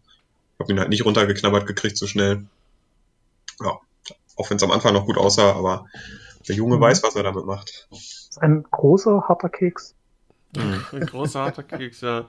Reinforce ist halt super nervig. Das habe ich auch bei anderen Schiffen schon so oft festgestellt. Also, ich weiß nicht, ob das ein, ob das ein Schlüsselfaktor äh, war in dem Spiel. Oder ist rein spekulativ. Macht ihn wesentlich stärker, ja. Das Ich kann ihn ja nicht mal bumpen, um ihm das zu versagen. Er kann ja trotzdem Jamming reinforcen. Der Jamming Beam ist es halt. Aber ansonsten ist es halt immer ein Schlüsselfaktor. Ja. Das darauf, die Stärke von dem Dezi beruht fast zu sag mal, 70 Prozent auf dem, äh, auf dem Verstärken. Ja, vor allem umso mehr Gegner du hast, ähm, desto besser wird das Reinforce ja auch, weil du dann umso mehr Schaden rausnimmst. Mhm. Ähm, Ganz genau. Eine anders fünf- als früher, bis man irgendwie vorm Schwarm geparkt völlig falsch war, ist das jetzt die richtige Taktik. Ganz im Gegenteil, du musst voll rein, volle Bude, bis du geblockt wirst am besten im Idealfall. Dann nimmst du nochmal einen Angriff raus, weil du ja gegen den geblockt bist. Ja. Nimmst du dir mit dem Titel deinen Verstärken und rauchst erstmal, wenn es jetzt ein TIE Fighter ist, erstmal einen TIE Fighter raus mit Vader. Dann hast du zwei Angriffe verhindert. Und die letzten, Also ich hatte auch den Eindruck, der Vader war, war sehr relevant. Mhm. Vielleicht, vielleicht, dann also- nach, vielleicht kannst du Dali dann nachher nochmal. Genau, erzähl mal weiter. Genau, habe hab ich auch gerade gedacht, ja. Ähm, bei den anderen Listen, also die erste Liste, da dachte ich schon, wird ein bisschen knifflig. Ähm, hatte ich ein bisschen Glück, dass der Gegner ein, zwei fehlerhafte Manöver eingestellt hat. Der ist geflogen Whisper und Rexler und Sai. Äh, sprich Phantom, Defender und äh, das Imperiale Shuttle. Ähm, den habe ich, glaube ich, super. komplett von der Platte genommen, wenn ich mich richtig erinnere. Wirklich? Wie hast du das Mhm. gemacht? Ja, das habe ich mich dann auch gefragt. nee, aber das war halt wirklich, ähm, also ich hatte am Vortag noch mit Aaron äh, auf dem Weg nach Hannover drüber, also ein Teamkamerade, ähm, mal drüber gequatscht, ähm, was für Listentypen denn so zu erwarten sind. Und ich hatte halt echt so ein bisschen Schiss vor Phantomen, weil ich nie gegen gespielt habe und ich nicht weiß, was man da sinnvoll gegen macht. Und sein Tipp war halt, wenn du gegen Phantome spielst, ähm, entweder bleib einfach die ganze Zeit am Spielfeldrand, sodass denen Optionen genommen werden und die quasi einen Joust provozieren müssen. Oder versucht die Phantome ins Asti-Feld zu locken. Und ähm, so wie das erste Spiel lief, war Spielfeldrand keine Option. Und dann habe ich halt wirklich, bin häufiger wieder abgedreht, nur um das Phantom ins Asti-Feld zu provozieren. Und es hat dann nach drei Runden oder so auch funktioniert. Und das hat mir, glaube ich, sehr, sehr viel, oder hat dem Gegner sehr viele Optionen genommen und das war dann halt gut für mich. Äh, ja, dann hat er noch ein bisschen schlecht gewürfelt dazu und dann habe ich dann da echt runtergeknabbert. Hm. Ja, aber sonst 4-2 äh, ist schon, schon, schon ziemlich gut. Teilnehmerfeld war auch äh, nicht ohne und du sagst auch gegen zwei äh, Leute gespielt, die in Kack gekommen sind. Ähm, ich würde Ja, jetzt. aber in 3-0 startet ist halt, also da habe ich schon ein bisschen Muffe gehabt, weil mir klar war, jetzt kommen halt die krassen Leute. Ja, genau. Ähm, ich wollte jetzt nicht, dass jeder von uns irgendwie komplett Battle äh, Report macht. Ich glaube, sonst äh, sind wir nach äh, fünf Stunden noch nicht durch. Gibt es denn, was die Spiele angeht, vielleicht so ein, zwei äh, Highlights, irgendwelche besonderen Situationen, Geschichte, irgendwie was, äh, die dir jetzt so besonders so im, im, im Gedächtnis geblieben sind? Ja, also zum einen, ich habe äh, an Tag 1 und 2 nicht einmal gegen den gleichen Listentyp gespielt, also nicht zweimal gegen denselben. Äh, das war schon mal sehr cool, so als grundlegendes Ding, also war sehr viel Varianz drin. Und zum anderen war es tatsächlich das Spiel gegen Jürgen Marx. Ähm, der ist die Mace Anakin 2 Torrents Liste geflogen. Und äh, als ich das auf dem Feld gesehen habe, das war ja mein viertes Spiel nach einem 3-0 gegen ihn und ich hatte halt schon richtig Schiss, dass jetzt sonst was kommt. Und dann dachte ich so, okay, die Liste sieht cool aus, die ist auf jeden Fall schlagbar für mich. Und das dachte ich auch noch nach fünf Spielrunden, dass das eindeutig schlagbar ist für mich. Und am Ende hat er mich komplett auseinandergenommen und ich verstehe bis heute nicht wie, ganz ehrlich. Das war total abgefahren, weil er hat die, die Schiffe dann noch irgendwie so hingestellt und das wirkte irgendwie alles so, so nicht ganz durchdacht. Vielleicht war das auch ein Teil seiner Taktik, ich weiß es genau, nicht. den, den Gegner blenden, so, dass der Gegner denkt, Ja, so, aber was ist das für ja, ein das war wirklich so, ach, den stelle ich mal dahin und den mal dahin. Und dann dachte ich schon so, wie bist du zu 3-0 gekommen, wenn du das Ding so aufstellst? Also, das war ganz Und wahrscheinlich äh, steckte dann doch irgendwie Und- Taktik dahinter. komplett Fenster auseinandergenommen. Ich er ist ja am Ende auch ziemlich weit gekommen, also das war der Top 4 oder so. Ähm, oder Top 8. Also der hat es ja wirklich weit gemacht und also Glückwunsch an Jürgen und ich habe keine Ahnung, wie er das hingekriegt. Ganz ehrlich. Nee, Er, er muss einfach gut geflogen sein, ohne dass ich es gemerkt habe. Wahrscheinlich. Also total, total das abgefahrene Spiel. Also es hat trotzdem Spaß gemacht, aber ich hatte ein riesen Fragezeichen. Habe ich nach wie vor irgendwie. ja, cool. Johannes, du hast ja auch äh, Republik gespielt. Ähm, Ja. Bisschen anderes Loadout, bisschen andere Schiffe und so. Vielleicht magst du kurz als, äh, was dazu erzählen. Kann ich sagen, also bei mir war es äh, nicht so erfolgreich, war letztendlich 2-4. Ich habe gespielt Plo Koon, Obi-Wan und Anakin, alle mit CLT und äh, Anakin mit F5P17. Ist eine sehr witzige Liste, aber ich habe dann doch so nach Spiel 2, ich spiele eigentlich, eigentlich nur ein Ass pro Liste. So eine Drei-Ass-Liste hat mich einfach wirklich komplett äh, fertig gemacht. Die hätte ich ein bisschen mehr üben sollen vorher. Ähm, nichtsdestotrotz, ja, witzige Liste, gerade äh, und mein persönliches Highlight war so das letzte Spiel. Habe ich aufgebaut, dann kam mein Gegner an, der baute auf und ich guckte und dachte, okay, dann haben wir jetzt also sechs Deltas auf der Platte. Der hat ebenfalls Triple Deltas gespielt. Hm. Und Jedi das, Battle. Ja, äh, ich hatte, ich hatte so ein bisschen, äh, ich hatte äh, das Problem, er hat halt mir die Eni geben können, was mit CLT-Jedis natürlich nicht so ideal ist. Ähm, aber es gesagt, war ein mega knappes Spiel, hat richtig Spaß gemacht. War so ein bisschen auch wie mein erstes Spiel, da habe ich gegen Muchti tatsächlich gespielt mit äh, Republikassen. Das war auch so ein knappes Ding und äh, ja, also Hat mega Spaß gemacht, ist aber einfach nicht die Liste, die zu mir passt. Ist auch eine Erfahrung. Oder eine Erkenntnis, Ja, sagen wir genau. mal, ne? Genau, also es ist lustig, aber für ein Turnier ist mir das einfach zu anstrengend. Ähm, ja, Hyperspace habe ich dann meine Order 66 gespielt, also Wolf, Jack und Plu in einer experimentellen Ausführung. Ich habe, ich ihr wisst ja, ich spiele die schon eine ganze eine Weile jetzt immer äh, ständig mit neuen Loadouts, weil mir immer so irgendwas gefällt mir da noch nicht. Und jetzt habe ich zum ersten Mal so das Loadout gefunden, das mir richtig gut gefiel. Bin auch 3-1, dann musste ich droppen. Und äh, ja, hat mega Spaß gemacht. Also ja, ich könnte jetzt einzelne Spielsituationen aufzählen, wie zum Beispiel mit Wolf mit Navigator einem Schwarm entkommen, aber ja, Es gab, es gab ein paar Highlights. runter, es hat sich einfach total rund angefühlt. Ich werde das noch so häufig spielen und hat wirklich wahnsinnig Spaß gemacht, so der Arcs mit, äh, mit Plo und ja, es fühlt sich so richtig nach Republik an. Cool, cool. Basti, was hast du gespielt? Ich habe die gute Seite gespielt. Also Imperium. Die, die Befreier. Die. Aber du hast Scum gespielt? ich bin am Ende mit, äh, mit den Separatisten angetreten, tatsächlich. Nein. Tatsächlich, tatsächlich habe ich das, das, das Gegengefühl zu Johannes. Mir haben die Asse total gefehlt. Ich bin sonst jemand, der gerne mal drei Asse auf den Tisch stellt und ähm, haben die Separatisten halt einfach noch nicht.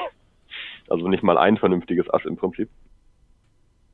Und ich bin geflogen ähm, Maul, Grievous und zwei Vultures. Ähm, eigentlich eine ganz witzige Liste. Wenn man im Initialschlag genug Schaden macht, dann, dann kann man das Ding auch eigentlich ganz gut nach Hause fahren. Wenn das nicht klappt, hat man ganz große Probleme, irgendwie zurückzukommen. Kommt mir bekannt vor. Wenn, wenn ich das so, so highlight-technisch aufzählen darf, äh, Spiel 2 gegen vier Phantome, die sind gefallen wie die Fliegen. Ich habe, glaube ich, in der, in der zweiten Schussphase habe ich ein, ein Phantom rausgenommen und, und danach dann irgendwie, sage ich mal, alle anderthalb Runden nochmal eins. Und ging super schnell. Dann danach Spiel gegen Doppelkrabben. Äh, das ist, glaube ich, ein Kollege von Flo oder sowas, äh, gegen den ich da gespielt habe. Äh, Erste Schussphase, Ich glaube, wir hatten keinen mit Krabben dabei. äh, Vielen zwar Berlin. der Ja, kannte dich. Es war gerade kurz irgendwie In bei mir Initialschlag abgehackt. kam überhaupt nichts durch. Keinen Schaden gemacht. Immer noch. Ja, Jetzt geht's wieder. So, Initialschlag kam überhaupt nicht durch, keinen Schaden gemacht und dann haben die Krabben das nach Hause gefahren. Zwar auch nur mit ein paar Punkten. Aber wie gesagt, wenn die Liste keinen Schaden macht, dann hast du irgendwann keine Chance mehr wiederzukommen. Ja, klingt so nach einem grundsätzlichen Problem der Separatisten, aber da kann ich gleich noch was zu sagen. Ja, es fehlt einfach ein, momentan irgendwie ein Late-Game-Schiff, was dann auch eins gegen eins nochmal was gewinnen kann. Grievous mag keine eins gegen eins, weil er niemanden hat, der, den er, den er flanken kann. Und Maul ist mit der Big Base dann doch ein bisschen zu vorhersehbar, als, als dass man, sage ich mal, gegen, gegen ein richtiges Late-Game-Schiff gewinnen kann. Hm. Und am zweiten Tag bin ich mit äh, fünf ISFs angetreten. Das hat tatsächlich richtig, richtig viel Spaß gemacht. Bin dann auch irgendwie 3-1 gegangen und habe dann gedroppt. Aber das, das war super. Also wer mal, wer mal Spaß haben will und nicht, nicht 100% auf Gewinnen aus ist, also 5 ISF mit Ionenraketen und Feuerkontrollsystemen sind, sind, sind lustig. Du hast ja auch dann extra fünf von den äh, TSF Promokarten besorgt, ne? An Genau. der Price Wall. Bin am ersten Tag hingegangen, nachdem ich fünf Tickets hatte und habe mir erstmal die 5 ISF-Promokarten geholt, damit ich für den nächsten Tag gewappnet bin. Oh Mann. Das nennt man Commitment. hat super viel Spaß gemacht. Also die Liste, ähm, wie gesagt, hat äh, wahrscheinlich kein, kein Champion-Potenzial, aber es war, war schon ganz witzig, wenn man dann an- andauernd irgendwelche Schiffe ionisieren kann. Das hat schon Spaß gemacht. Und wenn man im Anflug einen verliert, scheiß drauf. Mein, mein Schlüsselschiff ist jedes aus der Liste. Ja, das stimmt. Ja, Sebastian. Ja, ich habe auch Republik gespielt. Und da muss ich noch mal ganz kurz vorwerfen, ich hatte ja dass ich Spaß mitgespielt habe, weil ich am Sonntag früh nach Holland gefahren bin zum Geburtstag der Oma meiner Frau.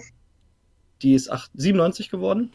Und deswegen ich, ja, ähm, deswegen bin ich halt angereist mit so ein bisschen Republic Jank, mit Mace Windu, mit R, 2, also dem Schildregenerations-Astromech, dann Delta 7b, dann Wolf mit Cody und verstärkter Hülle, einem kleinen Arc, also dem Pilot des 104. Bataillons mit dem Kanonier der 7. Flotte und einem billigen V19 Torrent, äh, 25 Punkte, einfach nur als Blocker.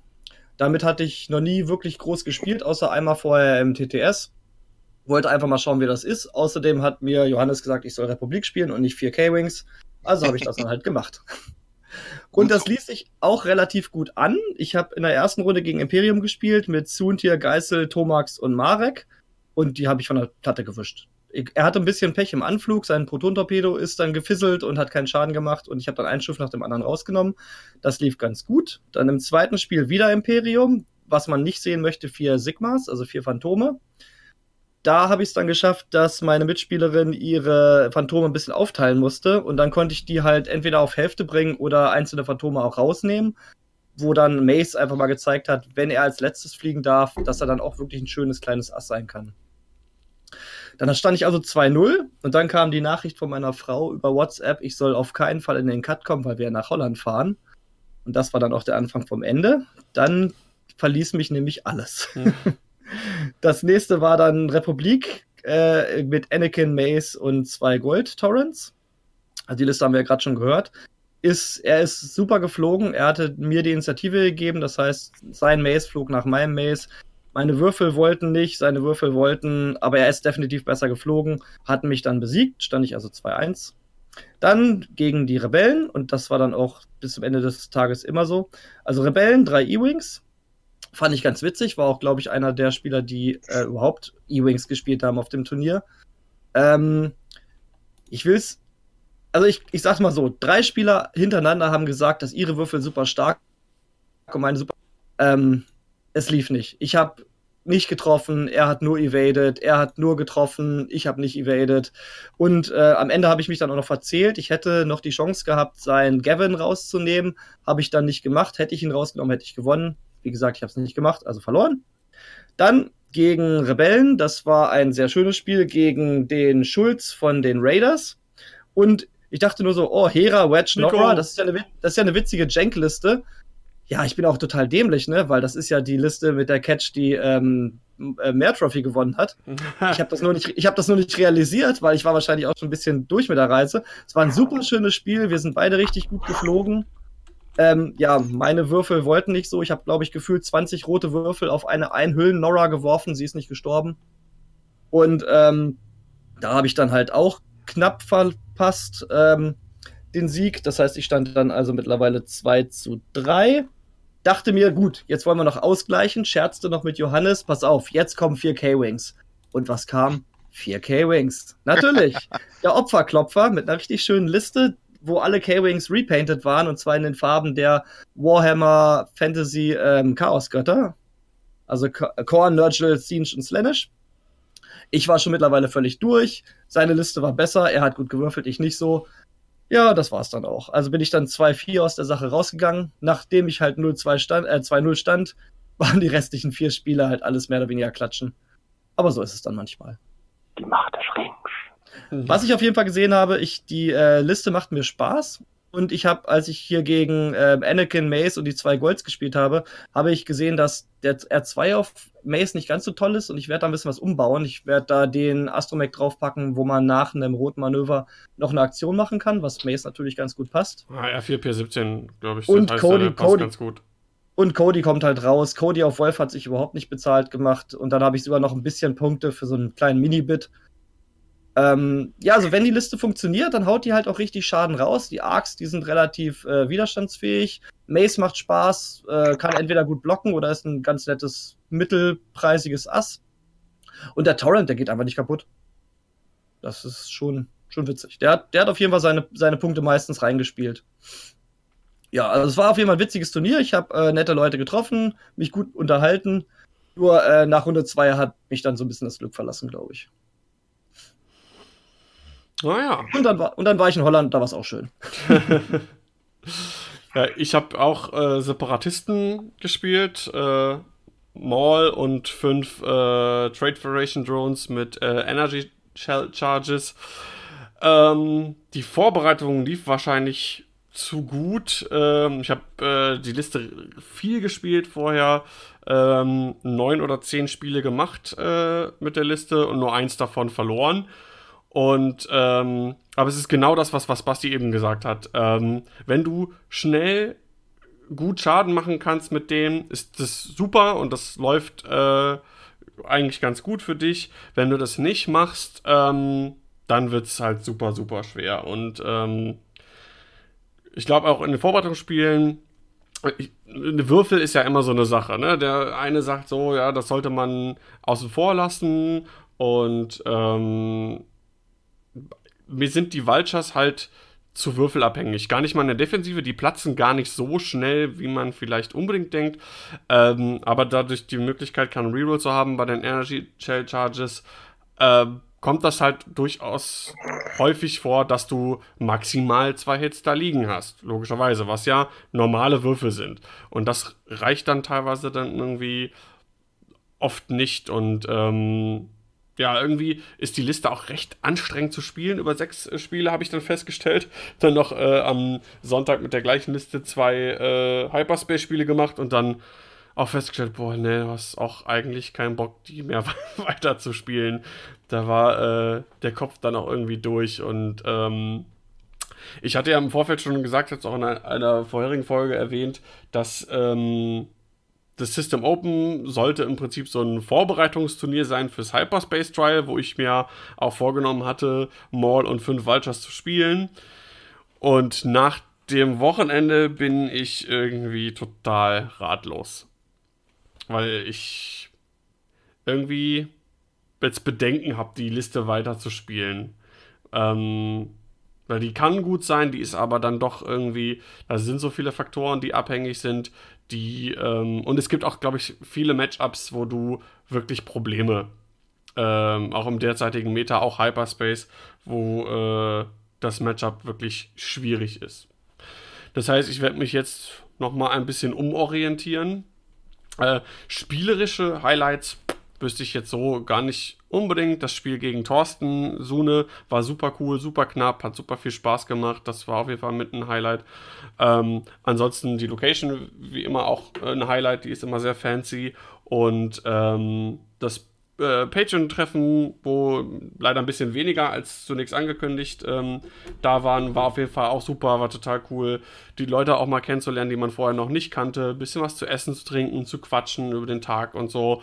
Ähm, das hat mir sehr gut gefallen. Äh, sowas sollte man in Zukunft auf jeden Fall nochmal irgendwie machen, wie vielleicht der DM oder so. Das war auf jeden Fall cool. Und äh, mein eigentliches Highlight war dann an Tag 2 eigentlich, dass ich mich in den Stream reingezeckt habe zum Kommentieren. Da habe ich dann festgestellt, das äh, liegt mir dann tatsächlich doch irgendwie mehr als das Spielen äh, und hat an, in dem Fall auch sogar wieder äh, mehr Spaß gemacht als das Spiel selber hat es dann gemacht, die Spiele zu kommentieren. Ähm, Gruß da an jeder Stelle einmal natürlich an Sascha, der dafür gesorgt hat, dass es überhaupt einen Stream gab, der sein Equipment mitgebracht hat. Äh, an Andy von den Hutas und an Bene, die ähm, bis zu äh, Top 8 ähm, kommentiert haben, nachdem Sascha von den Hutas dann äh, im Top 16 oder Top 8, Top 8 Spiel, glaube ich, dann ausgeschieden ist, ähm, habe ich Andys Platz dann übernommen und zusammen mit Bene äh, kommentiert. Das war äh, sehr cool. An dieser Stelle muss ich nochmal sagen, äh, Bene ist auf jeden Fall der schönste X-Wing-Spieler, den ich je gesehen habe. Ein wunderschöner Mensch. ja, da, Daniel, wir müssen auch wieder mehr Videos aufnehmen. Das auf jeden Daniel Fall. geht fremd.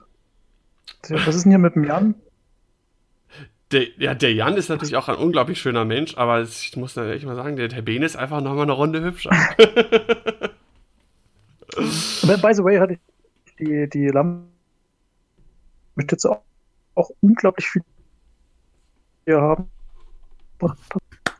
ich habe schon das vergessen. Nur Kann, nebenbei. Kannst du das mal kurz wiederholen? Also war ein bisschen bei mir gerade wieder irgendwie abgehackt.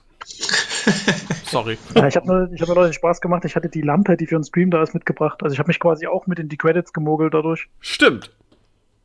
Mhm. Das muss Toll, man oder? erwähnen. Ich, ich finde das großartig. Das siehst nämlich, dass ich meine Lampe nämlich nicht mitschleppen musste.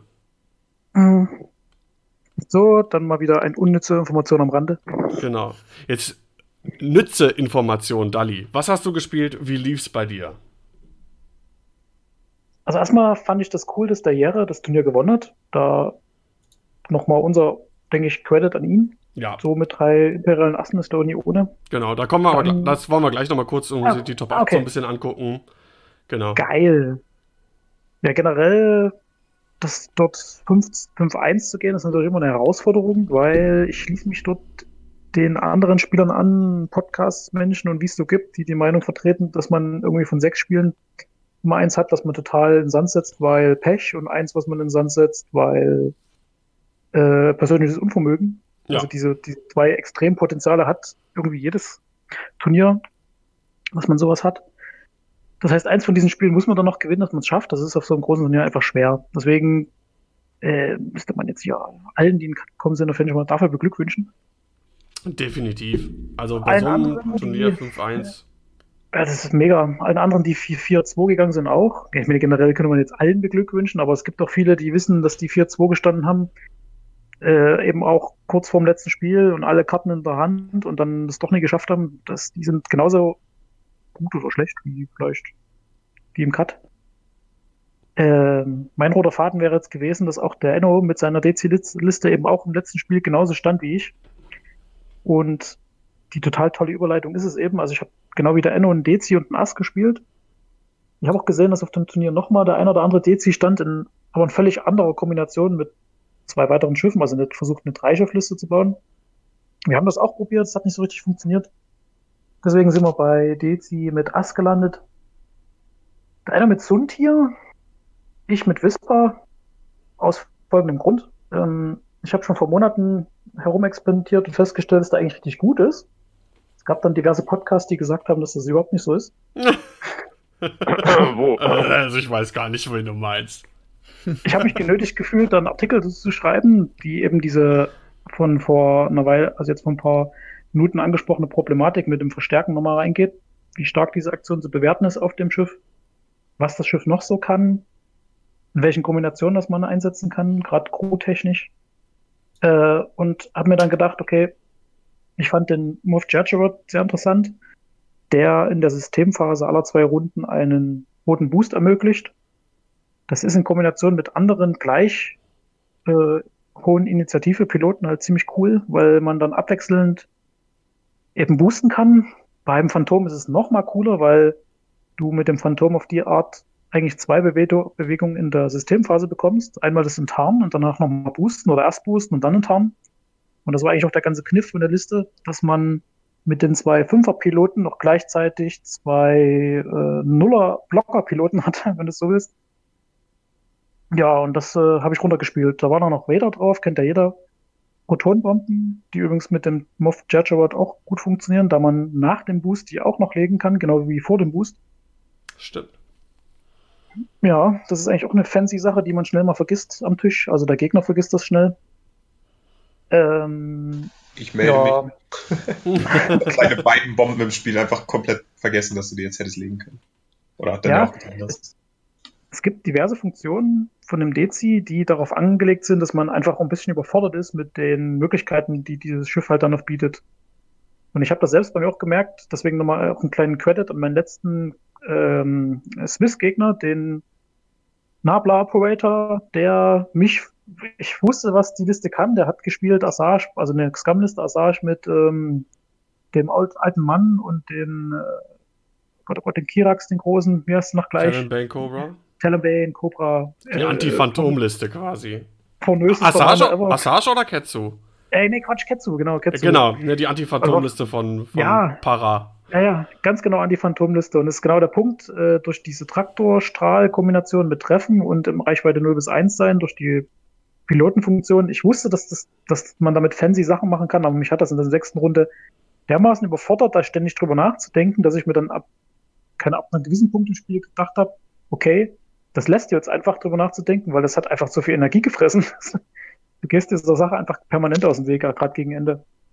Aber was ich sagen wollte, der DC macht das auch. Du hast eine Menge Funktionen, die der Gegner zwar kennt, also ja, Protonbombe, alles schnieke, dann äh, den Turret Gunner vorne, hinten, links, rechts rausballern, auch alles ganz toll, aber wenn man es dann macht, sagt man, oh scheiße, das hab ich vergessen.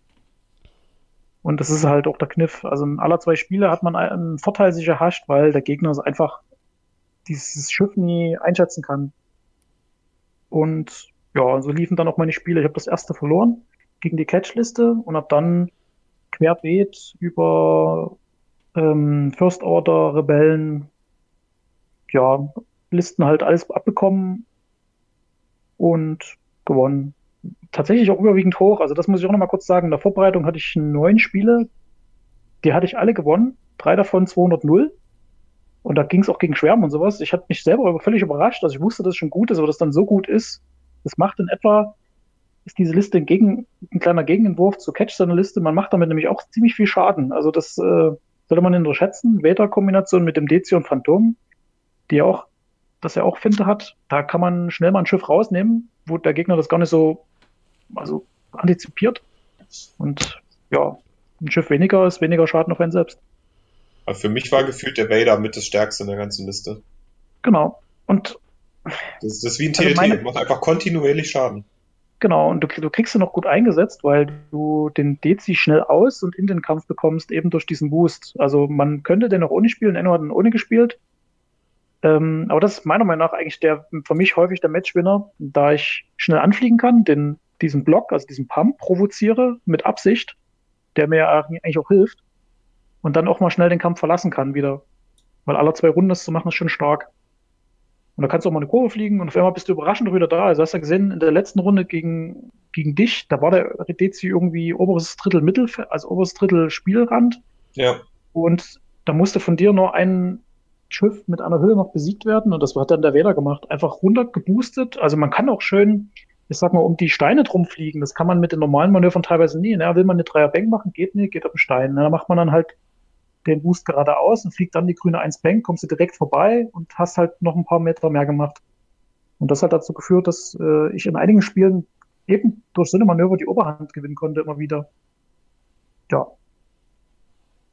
Meine Matches waren insgesamt abwechslungsreich, habe ich schon gesagt. Ich habe dann im Cut gegen zweimal gegen die, die ähm, Jedis gekämpft, die Mace, Mace Windu und Anakin mit zwei Torrents. Ach, das war äh, im, im Top, was waren das, 26 oder so, glaube ich, das die erste Runde. Genau, und dann Top 16 nochmal. Ja, genau, Genau. Das, dein zweites Spiel im, im Cut war gegen den Jürgen Marx, der mich rausgehauen hat. Also unter Ja, anderem genau. wir beide. Ja, der Jürgen, der hat ja auch schon, ich habe ja schon im Vorfeld hier erzählt und erzähle es immer, immer wieder. Ich fand es auch noch lustig, dass da nach diesem Match da rumgelaufen und hat jedem erzählt, wie er dieses Spiel noch gewinnen konnte. Das ist, das ist, das ist ein Typ gewesen. Ich Ja. meine, ich, ich habe ihm das gegönnt, weil ich so eine Situation tatsächlich dann auch witzig finde, dass sowas halt auch möglich ist. Ich, eigentlich war ich ja mehr oder weniger durch für die Top 8. Er musste dann ähm, auf den DC nochmal schießen, musste auch einen Crit würfeln und der Crit musste dann noch ein Doppelschaden sein, damit halt er den DC noch zerstört und genauso ist es gekommen. Also gegen jede, Oh. gegen, gegen jede Wahrscheinlichkeit genau diese Kombination. Ärgerlich. Ja, das war schon, ja, ja, klar, aber letztendlich ist es eben das, was das X-Wing-Spiel auch, auch hergibt. Also, man, das ist eine Situation, die werde ich jetzt auch nie wieder vergessen. Also, Zu, zum Glück, zum Glück gab es kein extra Loot äh, für, für, für Top 8. Aber es gab das Worlds Invite. Wäre das was gewesen, äh, was für dich äh, interessant ist, zu, zu das Worlds Invite und dann äh, nach Ja. Amerika zu fliegen? ähm, aus dem Bauch raus, ja, aber es, das mangelt halt wieder an dieser einen Sache, die wir auch in einem anderen Podcast, den wir so haben, mit besprechen, ob man das dann, also diese Invites für die Worlds werden halt überwiegend nicht ähm, supported in Form von Unterkunft oder Flug. Und deswegen könnte es sein, dass für viele Europäer das vielleicht gar nicht in Frage kommt und die Spieler, die sowas gewonnen haben, da gar nicht hinkommen. Und genauso geht's mir auch. Also ich müsste sehr genau überlegen, ob ich das machen will. Ich könnte mir es vielleicht durchaus nebenan leisten, aber das ist halt so, du hast eine Familie und fliegst dann halt mit, also mit deiner, mit deinem Plastikschiffchen in ein Land, wo vielleicht deine Frau auch gerne mitfliegen würde. Also gibst dann quasi Geld aus für einen Urlaub irgendwie auf irgendeiner Form. Das ist dann schwer zu Hause zu verkaufen, sozusagen, was man das nie mit denen macht. Und das daran könnte es scheitern. Ich würde es machen gerne. Ich würde es gerne mal machen, einfach nur um es gemacht zu haben. Jetzt ist es natürlich noch ein bisschen elitärer, dadurch, dass man den Invite halt braucht, um dahin zu kommen. Mhm. Also, mein Bauchgefühl sagt mir, ich hätte, ich hätte ihn eh gehabt. äh, bin auch sehr zufrieden mit dem Abschneiden dieser Liste, weil, Das kann es Ja. doch sein. Also, Ich denke auch. also nicht nur, nicht nur mit, dass es mit dem Dezi äh, ist. Äh, das kommt ja noch on top, aber generell da Top 16 quasi Top 8 im Prinzip zu kommen, äh, ist sowieso eine äh, phänomenale Leistung. Ich hätte gern gegen Handshake gespielt, Olmist, weil wir das auch trainiert haben. Man macht diese Liste eben genau das, was eben auch die Catchliste macht. Die macht dann überraschend brutal Schaden und du musst eigentlich nur den, äh, was heißt nur, nur den Hahn abschießen, aber das ist halt auch machbar. Und dann, der Jake kann da nicht viel machen gegen so ein Phantom. Das Phantom übrigens mit Tarnverrichtung ist göttlich.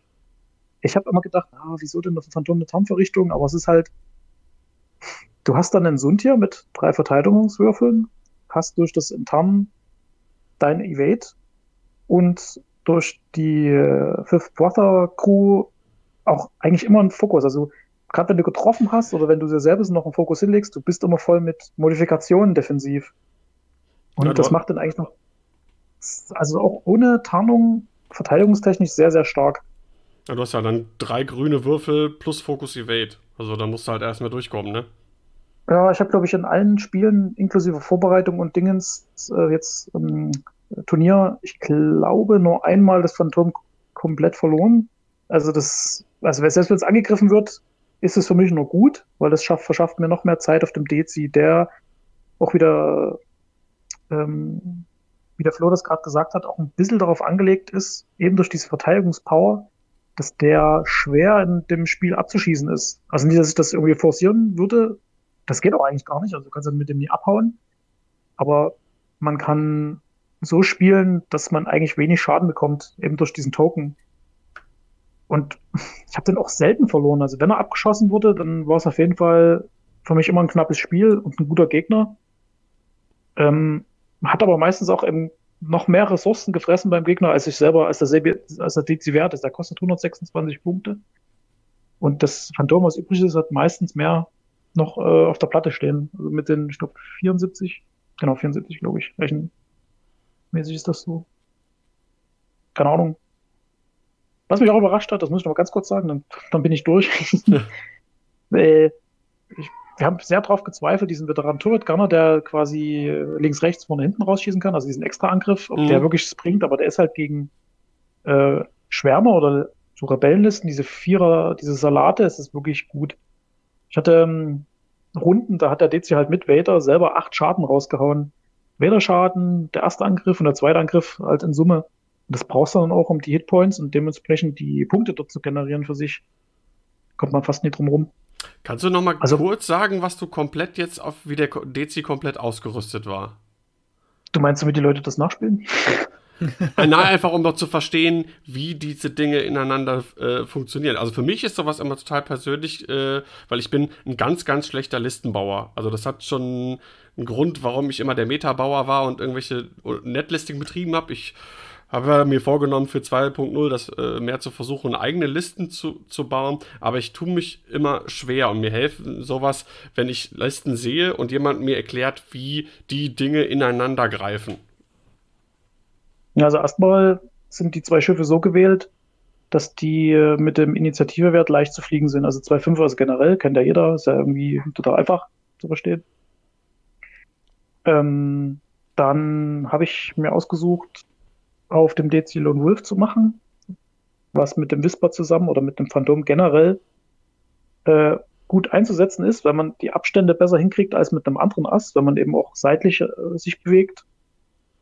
Ähm, ja, dann ganz normal die, wie ich es eben schon erwähnt habe, Whisper mit ganz Standard mit Juke, dem fünften Bruder und dann doch der Tarnverrichtung ist einfach quasi der Late Game, das Late Game Ass, das was übrig bleibt, der Punkte, äh, die Punktebank, die übrig bleibt, wenn der Dezi fällt, weil das ist so ausgelegt. Ähm, Juke kombiniert gut mit Vader. Wer Token klaut oder Schaden macht, das ist gut fürs Phantom. Generell ist es gut, äh, mit dem Moff Jerjerod, der auch drauf ist, also Crew Moff Jerjerod mit Vader zusammen, diese Blocks gegen Asse einzuforcieren, weil die dann, naja, man, man muss verstehen, man fliegt ja vor allen anderen Schiffen. Man kann eigentlich erstmal alles blocken, wenn man das möchte. Ich habe schon auch gegen Han Shake gespielt, war ganz witzig. Der Jake wollte den Dezi blocken. Der Dezi ist aber auf die Position geboostet, wo der Jake eigentlich hin wollte. Und da hat der Dezi den Jake geblockt, ist weggeflogen, hat einen Wederschaden drauf gemacht und hat ihn aufgeraubt. Also, das ist eigentlich, das Das müssen wir erstmal auf, auf, auf den Trichter haben, dass es eben so auch so geht. Ja, also, wie gesagt, Lone Wolf, Crew, Vader, Jejuat, Protonbomben, ganz wichtig. Dezis nie ohne Bomben fliegen. Ist mit dem Jejuat natürlich nochmal, synergiert halt auch, weil man mehrere Positionen hat, wo man Mhm. die Bombe raushauen kann. Absolut. Den Veteran Guard, den Turret Gunner, hauptsächlich gegen Listen, die mehrere Schiffe haben, dass man da diese extra Schä- Schäden noch fährt.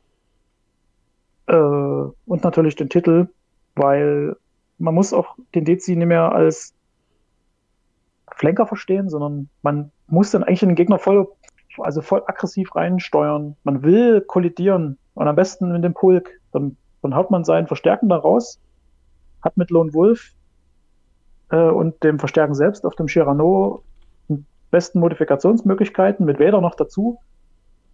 Ähm, ja, so, das ist das Standardtaktik, also so ist es halt. Ja, und man kann zwischendurch noch lustige Sachen machen. Man kann, keine Ahnung, ich habe bestimmt eine, eine Handvoll Manöver gemacht, die der Gegner nie hätte kommen sehen. Auch gegen gute Gegner zum Schluss. Da ist es immer cool, wenn die Leute einen halt zu sowas zu beglückwünschen, dass man dann mit dem Phantom halt vor den Dezi enttarnt, der Dezi reinblockt, sich eine Aktion nimmt über den Titel, dann das Phantom ein K-Turn quasi über den Gegner macht, der Gegner in den Dezi, der dort quasi trotzdem noch steht, was nicht gekommen sehen hat, noch da, noch reinpumpt, der das Phantom dann den gepumpten Gegner beschießt, der vorher noch mit Vader noch einen Schaden gekriegt hat. Das ist einfach nur epischer Shit immer. Ja. Sowas kann man damit machen. Mega geil. Ja, klingt richtig gut. Das ist abgefahren. Das sind so Dinge, das, das sowas könnte ich nie irgendwie zusammenbauen, weil das ist mir viel zu hoch. also das erfordert äh, schon viel, sich in solche Dinge reinzudenken und da den Plan zu haben. Das finde ich immer sehr bewundernswert. Aber ich glaube, das entwickelt sich ja auch, ne? Also du stellst ja nicht von 0 auf 100 so eine Liste auf den Tisch, sondern nimmst halt Entwicklung, ja. Bausteine und fängst damit an und guckst, okay, was ist vielleicht doch besser und das ist halt so eine Entwicklung, ne? Ja, klar. Mir fehlt vielleicht dann auch manchmal, ich habe es glaube ich auch schon mal gesagt, die Geduld, so eine Liste zu entwickeln. So an einem Tag das so zu spielen, dann was umzuspiel äh, umzustellen, das nochmal dann so zu spielen, nochmal irgendwie vielleicht was umzustellen und so weiter und so fort. Da muss man, vielleicht muss man da auch geduldiger sein, um so, sich eine Liste entwickeln zu lassen. Na, manchmal muss man sich einfach den Ruck geben, einfach mal was Abgefahrenes zu spielen. Also ich kann da nur erstmal sagen, dass ich vorher die Turbo Poops-mäßige Liste gespielt habe, also die Sloane auf dem Shuttle mit äh, sechs Ties, was übrigens auch by the eine sensationell gute Liste ist Mhm. und äh, gut geflogen auch weit kommen kann. Turbo Poops hat es bewiesen, war auch im Cut. Ähm, hätte die, äh, hatte die auch gespielt. Und tatsächlich der ähm, Jack Mooney, der jetzt das andere SRS gewonnen hat mit Han Shake, hat bei mir, also ich war so 50-50, ob ich Dezi das spiele oder eben den Schwarm. Und naja, und ich habe dann meinen mein Ehrgeiz irgendwie gesehen, dachte mir, ja, jetzt haben halt Leute gesagt, der Dezi ist voll scheiße, da kann nichts reißen. Dann hat der Mooney Wer hat sowas behauptet?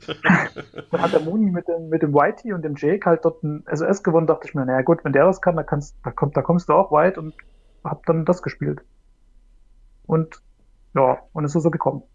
Ja, und die Wahl hat sich als richtig erwiesen.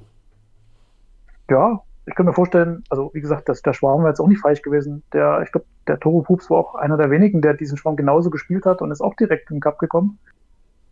Das ist auch eine sehr gute Liste, die, mit denen ich mit Dezi wahrscheinlich eher Probleme hatte wegen angesprochenen äh, Jam-Aktionen.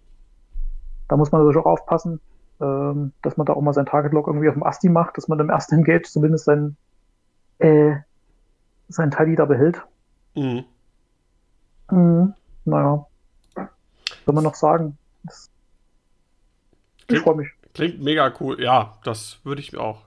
Kannst auch stolz sein. Ich habe noch mal eine Frage. Hat denn mal irgendein Gegner versucht, dich mit äh, den DC mit Jam-Tokens vollzupflastern, zwecks, ähm, um das äh, Verstärken zu verhindern? Jetzt weiß ich zum Beispiel mit einem Jamming Beam oder irgendwas. Ja, das Ding ist, das muss halt auch jemand dabei haben. Also den Jamming Beam, den hat man generell jetzt häufiger dabei, weil er halt kostenlos ist. Aber es hat nie jeder die Jam-Aktion. Und diese Waffe, die auch Reichweite 1 bis 2 ist, kann man, also man kann es nicht verhindern, aber man kann, wenn es auf dem Shuttle ist, halt erstmal außerhalb, außerhalb der Range bleiben. Das geht halt tatsächlich, das kriegt man irgendwie hin. Und die Jamming-Aktion selbst, die ist irgendwie selten auf Schiffen drauf, die über fünf sind, so dass du mit dem Chirano, wenn denn die, der Jam über die Aktion kommt, du äh, den Token bekommst, bevor du selber eine Aktion machst. So, wenn du jetzt losfliegst und dir eine Target Lock auf einen Asti legst, dann wird durch den Jamming Beam erstmal der Target Lock weggemacht und dann kannst du ja trotzdem deine Aktionen äh, verstärken dann noch behalten.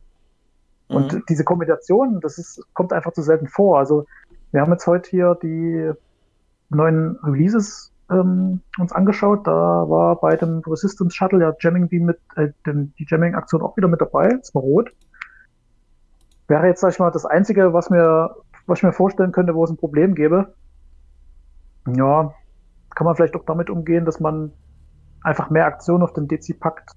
Also man macht dann selber irgendwie eine Aktion und kriegt dann zum Beispiel über die, die Tour noch das ähm, Verstärken. Was übrigens äh, eben nicht dabei hatte, stattdessen Judge weil du dieses Verstärken wirklich auch schon in der ersten Runde brauchst und haben willst. Das kriegst du mit Tua nicht hin, die, da musst du erst Schaden haben. Alles klar. Ja, also rein taktisch ist, ist es ganz faszinierend, wie sich ein Schiff völlig unterschiedlich spielen kann. Ich kann da nur wieder sagen, der Enno hat es halt ohne gespielt, der, der hatte den Triple Zero statt Judge drauf. Äh, ansonsten war das war der Dezi identisch, soweit ich weiß. Ähm, noch mit Suntia dazu. Er ist halt dann nicht so schnell, hat dann dafür die zusätzliche Modifikation oder diese, naja, sag mal, Kontrollelement durch den mhm. Triple Zero mit dem Stress. Ähm, ja. Ja. Dort ist das Tolle, der wäre vielleicht auch besser geschützt gegen Jamming-Sachen, weil er irgendwie noch den, diesen Token da hat. Diesen grünen. Eventuell, weiß ich nicht. Ich würde noch mal eine Sache ganz kurz fragen, bevor Daniel dann noch mal auf kurz eingeht. Ähm, man hat das ja im, auch im Internet immer so ein bisschen verfolgen können, dass die äh, gerade das amerikanische Meta ja relativ gleichmäßig ist und sie uns immer so ein bisschen als hier so das Tiny European Meta beschreiben. Jetzt waren die aber relativ überrascht, dass halt eine große Listenvielfalt halt im Cut war und ähm, sind wir, also sind die europäischen Spieler, ich will jetzt nicht mich sagen, weil ich war ja lange nicht im Cut, aber sind die europäischen Cut-Spieler, sind die einfallsreicher als die amerikanischen oder war das jetzt einfach Zufall? Bevor jetzt die lange Antwort kommt, mal ganz ehrlich, also alles, was die amerikanischen Podcasts raushauen an guten Listen oder als gute Listen bezeichnen, das sind immer die offensichtlichen Sachen. Das sind nie das irgendwelche abgefahrenen Sachen. Ja, ja, ja das ist super offensichtlich immer. Die bleiben auch relativ oberflächlich bei ähm, bei ihren Sachen, was, was stark ist und, und was vermeintlich irgendwie nicht stark ist. Also ich, ja, ich, ich finde das teilweise in den Podcasts, ich meine, ich höre die Podcasts alle auch gerne und so. Ähm, ich finde, die sind oft relativ festgefahren. Total. Vielleicht als kleinen Insight, ich habe da Aaron auch noch und habe da auch schon X-Wing gespielt. Ähm, er, ihm ist das auch aufgefallen. Also mit wenigen Ausnahmen sind die ähm, US-Amerikaner da beim Listenbau, mh, hm, also er hat es bezeichnet als, die gehen auf Effizienz, also nehmen halt die offensichtlichen Sachen und spielen die dann halt besonders gut oder was auch immer. Und bei den Europäern, also jetzt gerade bei den Polen oder Niederlande, Belgien, UK und Deutschland sind ja alles überall gute Spieler dabei.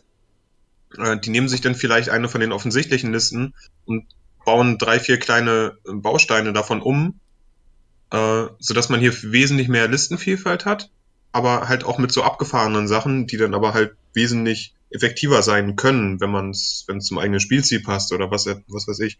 Also da halt stecken manchmal einfach noch taktische, also andere taktische Konzepte dahinter, die, ja. die du guckst auf, du kannst dann auf die Platte schauen und siehst die Schiffe und dann würde den Amerikaner sagen, ah ja, hier weder keine Ahnung, also wirklich das. Und dann gehen sie an die Karten heran und sehen, ah, das sind ja gar nicht diese Piloten. Also das Chassis ist dann das gleiche, aber das, was du da an Pilotensortiment hast, ist was anderes. Und häufig ist demzufolge die Taktik und die Spielweise auch eine andere. Und der Vorteil liegt auf der Hand. Du äh, bist halt damit überraschend. Also du kommst im normalen Otto Normalspieler ist halt damit überfordert. Ja, muss nicht überfordert sein, ich sag mal, aber es ist auf jeden Fall überrascht oder in einer gewissen Situation hat er das nicht antizipieren können, was da passiert. Und das ist dann dein Vorteil. Also, das hast du bei den normalen Listen, hast du das nie. Die kennt halt dann jeder. Die Leute wissen, was das macht. Und da hast du eigentlich den Vorteil nicht mehr. Kannst ja, nur noch die Stärke der Liste ausspielen. Ja, wissen, wie eventuell haben dagegen trainiert, wissen, wie sie dagegen angehen müssen. Ja, natürlich. Ja. Ja, und ich glaube, es gibt einfach ähm, in Europa mehr so die Spieler, die über diese Art und Weise dahin kommen. Und die Polen sind meiner Meinung nach auch sehr groß darin, äh, so ein bisschen Advanced Tactics zu betreiben. Die suchen dann sich schon die Upgrades und Konzepte heraus, die man sehr, also die man, wo man denkt, ja gut, das kann, das ist ja ganz nett und so, aber wenn es dann auf dem Spielfeld auf einmal zur Geltung kommt, dann ist man völlig überrascht und sagt, Alter, das funktioniert wirklich sehr gut. Das, ich habe also ich habe jetzt nicht sehr starke Vorteile, aber ich würde dem Flo zustimmen, wenn er sagt, dass die Amerikaner sehr oberflächlich an diese Sache herangehen. Ich weiß aber nicht, warum die das so machen. Also keine Ahnung. Es ist ja jetzt nicht so, dass das, dass das eben diese Advanced Tactics schlecht wären. Also man könnte sich das ja auch abschauen und probieren. Wird aber trotzdem nicht gemacht. Keine Ahnung. Vielleicht könnte man ja jetzt denken, die Amerikaner wären an sich etwas oberflächlich. genau. aber das keine Ahnung, ich kenne keine, aber das wäre jetzt. Aber das ist so dieses Klischee, ne, was, was es ja gibt. In X-Wing scheint sich das teilweise irgendwie ein wenig zu bestätigen. Ohne jetzt irgendwelchen Amerikanern zu nahe treten zu wollen. Ne? Ich, ich fand es ja, man weiß halt auch nicht. Äh, Moment, also ich weiß auch nicht, was auf deren Turniere dort eben auch 4-2 geht. Da kann so eine Listen können dort auch dabei sein. Dann hat halt mhm. halt noch das Quäntchen Glück dann vielleicht gefehlt. Und die kommen dann eben nicht in einem Podcast zur Sprache. Also das ist noch häufig so, dass man schnell mal in die äh, Ergebnisse schaut und dann die oberen, naja, nach den oberen 20, 30 Spielern scrollen halt aufhört und dann irgendwie mal die Listen überfliegt und so einen richtigen intensiven Eindruck von einem Turnier kann man dann auch nicht gewinnen. Ich weiß halt nur, also bei den Minox zum Beispiel ist es ja so, du wurdest da jetzt schon bewusst oder unbewusst äh, mehrfach bei den Minox erwähnt. Also du jetzt, Dali. Das finde ich sehr witzig, ja. Ähm, ohne jetzt jeweils Zusammenhänge herzustellen, dass du das bist. Äh, einmal wurdest du erwähnt, glaube ich, hier bei der Kath Kylo-Geschichte. Dann, genau. äh, dann, äh, dann jetzt, äh, genau, Hyperspace Trial, die zwei ähm, äh, Advanced ja, und, und, zwei Reaper. Junk damals auch, glaube ich. Genau. Und äh, jetzt das Aktuelle habe ich noch nicht, nicht gehört, äh, aber da wird das bestimmt auch irgendwie vielleicht erwähnt worden sein, die DC-Geschichte. Ähm, und es ist immer so, das wird dann irgendwie die Liste, ja, die ist irgendwie ja total komisch. Das muss ein unheimlich guter Spieler sein, was ja natürlich stimmt, aber die sehen auch nicht, was dann eventuell, oder machen sich vielleicht auch nicht die Mühe zu erkennen, was hinter der Liste steckt. Ja, das ist ja der Punkt. Also du musst, ich würde jetzt nicht behaupten, dass ich der Beste auf der ganzen Welt bin, aber ich kann das, was ich mir baue, bin ich der Meinung, ziemlich gut ausspielen. Und wenn du die Karten halt in der Hand hältst und die gut spielst, dann kommst du eben weit. Kann auch, kann auch, kann jeder eigentlich. Also es ist völlig egal, welche Nation man kommt. Man müsste es dann auch mal machen. Also ich verstehe teilweise manchmal nie, warum man nie einfach mal sich den Squad-Bilder nimmt und sich selber was ausdenkt. Das muss häufig wirklich aus dem Inhalt geklaut. Auch diesmal wieder. Also Catchliste hat jetzt was gewonnen. Ist meiner Meinung nach eine super Liste. Aber es ist auch offensichtlicher Shit. Also du hast halt den Sorgerer auf der Ghost. Das wurde gemacht, nachdem 2.0 released wurde und war schon gut. Das jetzt auf einem PS5-Piloten zu machen mit Wedge, da würde man erstmal gucken, okay, der eigentlich heiße geile Shit ist ja, dass da die, die Nora dabei ist. So, und auf einmal ist das eine richtig gute Liste. Es hat ein saugeiler Spieler zum Erfolg gebracht, wird es nachgemacht und äh, kommen andere Spieler auch zum Erfolg. Das ist jetzt das ist jetzt ein wenig überraschend. Also man könnte sich an den Squad-Bilder setzen und das einfach selber machen mit einer eigenen Liste. Würde zumindest die Vielfalt bringen. Das sagst du so einfach. Also, wie gesagt, ich, ich finde es ich find's schwer. Also, bei mir ist es oft so, wenn ich Sachen selber baue und das ähm, irgendwie spiele, habe ich das Gefühl, das ist oft irgendwie, irgendwie großer Rotz. Aber vielleicht muss man da ein bisschen geduldiger sein und ein bisschen mehr Sachen ausprobieren. Wie gesagt, ich habe es mir fest vorgenommen. Schauen wir mal. vielleicht spielen wir auch einfach zu, sehen, zu wenig, äh, Daniel. Wir müssen mehr spielen. Das ja vielleicht. Wobei ich glaube, wir spielen schon öfter als viele andere. Also ich, in der Regel einmal die Woche so auf jeden Fall. Äh, und dann nochmal einmal die Woche irgendwie ähm, im TTS, aber vielleicht äh, mehr, mehr, glaub, mehr spielen, mehr spielen. warte, das, das wäre ich noch los. Ich glaube, die Spielergruppe an sich macht auch viel aus. Also wenn du eine große Gruppe hast, die sich regelmäßig trifft ja. und die Leute mit derselben Strategie herangehen und immer mal eine neue Liste bringen, dann kriegt man kleine Details mit, was gut ist, also kleine Puzzleteile, oh, das, der, der ist eigentlich ganz gut, wenn, wenn, wenn. Und dann entwickeln sich die Listen von den anderen und seine eigene auch schneller weiter. Also wenn man jetzt einfach sich nur trifft und eine Metaliste spielt, nenne ich es jetzt mal, oder eine, aus dem Internet und der andere macht das auch, dann nimmt man ja vorhandene Listen, die ja schon gut sind, und entwickelt seinen Spielerskill weiter, aber man entwickelt jetzt ne, die Liste, die man gebaut hat, weiter. Ja, das stimmt. Also Also, gen als generell eine große, große, große Gruppe zu haben, das ist, äh, glaube ich, sehr förderlich. Ich glaube, da, da, Ja. da leiden wir momentan ein bisschen runter. Wir hatten es schon mal angesprochen, dass äh, wir, so, so ein bisschen Spielerschwund äh, haben. Und im, Wir sind sehr casual. und im Endeffekt äh, spiele ich ja doch in der Regel entweder gegen Sebastian, gegen Johannes, gegen Basti und manchmal noch gegen Fred, der auch nicht immer da ist. Und äh, das war's dann. Das war's dann fast. Und äh, Schade. Also ich bin da, ich habe da total das Luxusproblem eigentlich, deswegen hier all heil an die One Kids Wonders. wenn Das ich einfach genügend Äh, Leute, Ohne Witz, wenn ich sehe, ihr, wir aus Hannover selber waren mit wie vielen Leuten da jetzt tatsächlich von uns als Kern-Selbsthilfegruppe? Ich will jetzt mal die 15? Selbsthilfegruppe ähm, Ruhrpott und so ein bisschen außen vor nehmen. Wirklich hier von uns Hannoveranern. Das, Dann 10? Ja, wir- wirklich? Wenn überhaupt, ja. Kommst du, wo, wo kommst du denn auf Oh, 10? doch. Ich muss, jetzt, so muss ich das Bild jetzt rausnehmen und zählen. Erzähl du das, ich zähle so lange das Bild. Na, na, ist ja egal. Aber wenn man das dann vergleicht, wie viel wart ihr aus Dresden jetzt? Wie viele Leute? wir waren auch, wir waren auch zehn. Ja, und wenn man bedenkt, dass wir direkt vor der Haustür sind, äh, wie, viel, wie viel sind denn bei euch sonst, die wirklich regelmäßig zu, zu den Spieletreffs kommen? Ihr habt ja vielleicht auch Wir irgendwie so ein- einen Tag oder so, wo ihr so einen X-Wing-Tag habt. Ja, wir sind dienstags äh, und freitags. Also dienstags in unserem Schlamm, ich nenne es nicht lokal, aber äh, Verkaufsraum, die Reckenecke. Und freitags sind wir meistens dann bei jemandem noch so äh, Casual Friday, Friday-mäßig unterwegs mit vor allem viel Alkohol. Also manchmal wird da gar nicht so viel getrunken. Äh, Wir sind äh, 14 Aktive. Und wir waren mit 12 vor Ort, Daniel. Wir waren Also mit 12 vor. direkt hier aus der Gegend. Und wir Aber- kaufen auch keine Spieler ein, sondern wir züchten die selbst heran. War das jetzt einfach so ein Weg mit dem Zaufall an Squadrona Bavaria? So ein kleiner. Ja, da haben wir echt, da haben wir echt ein was. bisschen das Problem, dass wir gerade ein bisschen wirklich Spielerschwund oder Casual Spielerschwund. Äh, wir, wir müssen auch mehr Spieler haben, auf jeden Fall. Ja, zumindest was, was die, die, die wirklich regelmäßig da sind. Ne? Mhm. Das ist ein bisschen schade momentan.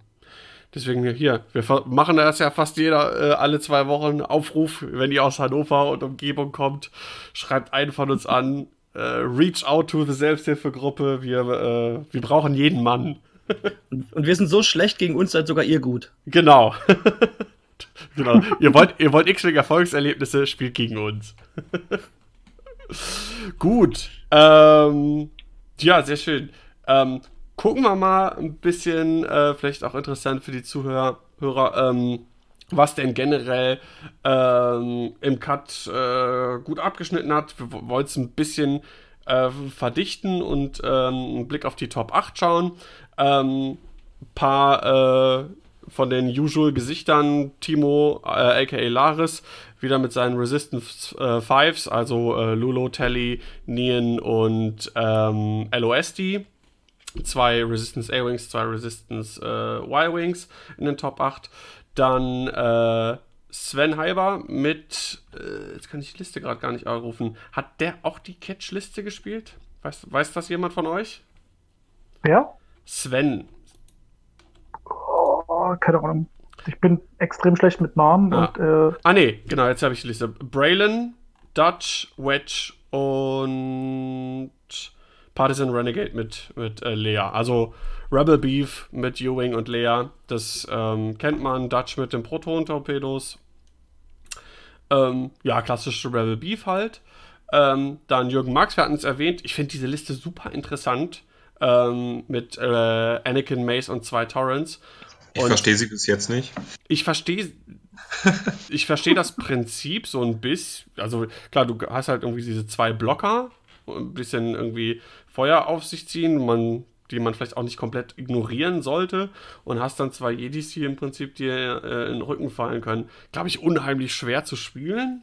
Also würde ich jetzt so mal bedenken, äh, behaupten. Also, bei meinem Gegner sah das nicht so schwer aus. Der hat mich relativ gut weggewischt. Tja, war da auch gegen dich gespielt, also muss ja nichts heißen.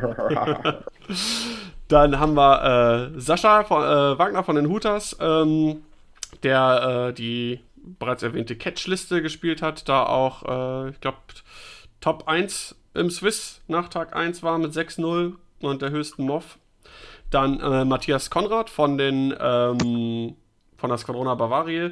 Jetzt zweite Mal Top 4 hintereinander in System Open mit ähm, Imperial Aces, äh, Vader, ähm, Duchess und Suntir. Sander Neft äh, mit äh, Han und Jake. Dann Rick Van Ness mit äh, 4K Wings. Auch starke Liste. Und am Ende ähm, gewonnen. Das Ganze hat äh, Jere Koskela äh, aus Finnland. Uh. Genau, super sympathischer Typ. Ich durfte auch schon mal gegen ihn spielen. Hat eine Zeit lang in Berlin auch gelebt. Wurde jetzt mittlerweile wieder, äh, und jetzt in glaube in England irgendwie, aber ja. ist Finne und äh, hat auch gespielt äh, Vader und Suntir, aber mit Whisper noch dazu. Und ich hoffe, äh, Sascha Loken lädt die Spiele vom Stream relativ schnell hoch. Dieses Finalspiel, ähm, 4K Wings gegen äh, diese Imperial Aces, äh, eins der geilsten Spiele, die ich je gesehen habe das hat so Spaß gemacht, ihm zuzuschauen, wie er diese Asse geflogen ist. Das war einfach nur äh, ein Traum. Da hast du echt feuchtes Höschen, Höschen bekommen. Das war so, so genial. Wirklich richtig cool. Äh, das Spiel äh, Top 16 im Stream, Aaron gegen Timo. Ich konnte es halt nur am Rande verfolgen, weil ich Hyperspace gespielt habe. Aber das war, glaube ich, auch ganz schön abgefahren. Als sie so mit dem letzten Würfelwurf entschieden hat, dass Timo dann noch gewonnen hat. Das ist manchmal so das, dieses Zünglein an der Waage. Super spannend.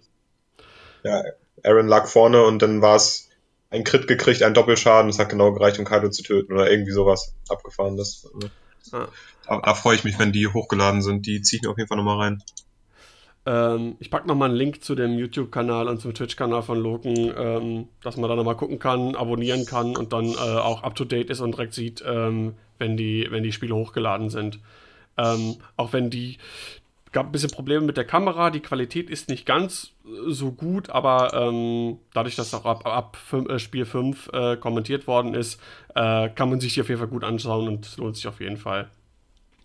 Ähm, ja, aber an diesen Top 8 auch alleine ähm, sieht man, dass es dann doch etwas diverser äh, in Hannover gewesen ist als bei anderen System Open.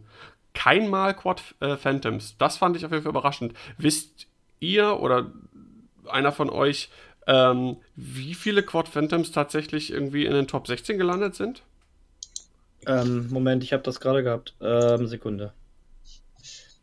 Ähm, Moment. Der, der Min von, ja, von der Squadrona hat ja Der Top 29 gerade, da war auf jeden Fall einmal Quad Phantoms. Aber weiter weißt du jetzt auch nicht. Einmal Quad Phantoms, einmal Quad K-Wings. Ist aber auf jeden Fall ein Unterschied, wenn wir andere System Opens gesehen haben, wo irgendwie in Top 32 äh, alleine irgendwie zehnmal Quad Phantoms oder so dabei waren oder achtmal. Ähm, ist das schon etwas ausgeglichener.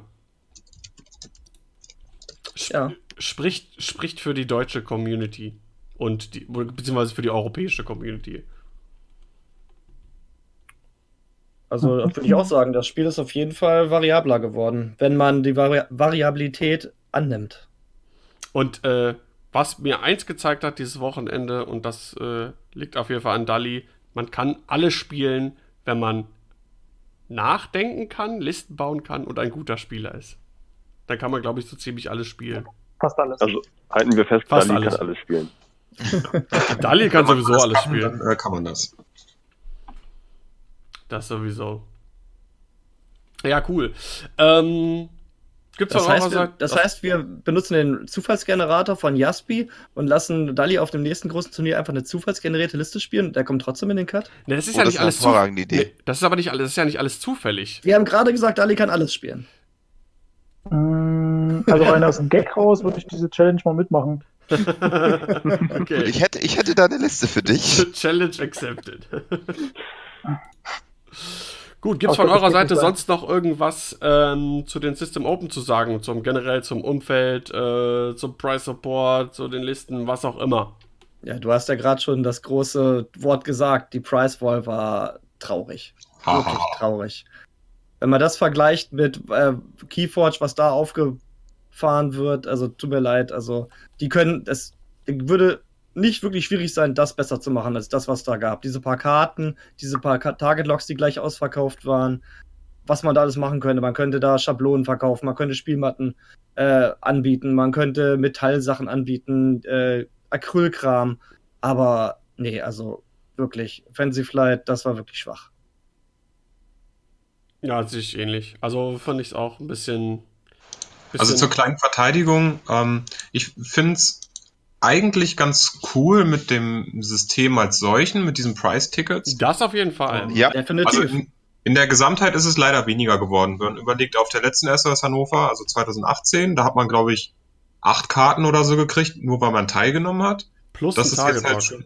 Genau, und die Target Logs und auch das Damage Deck und so. Gut, das hat man auch gekriegt. Mm, Aber du musstest irgendwo annähernd in den Cut kommen, um äh, die abgefahrenen Karten zu kriegen, die Plastikkarten oder so. Das heißt, jetzt, wenn du einfach nur teilnimmst, kannst du trotzdem auch die guten Sachen bekommen. Und das allein finde ich eigentlich ist ein gutes System. Nur in der Gesamtheit ist es halt weniger geworden und auch weniger Auswahl. Und das ist ein bisschen sehr schade.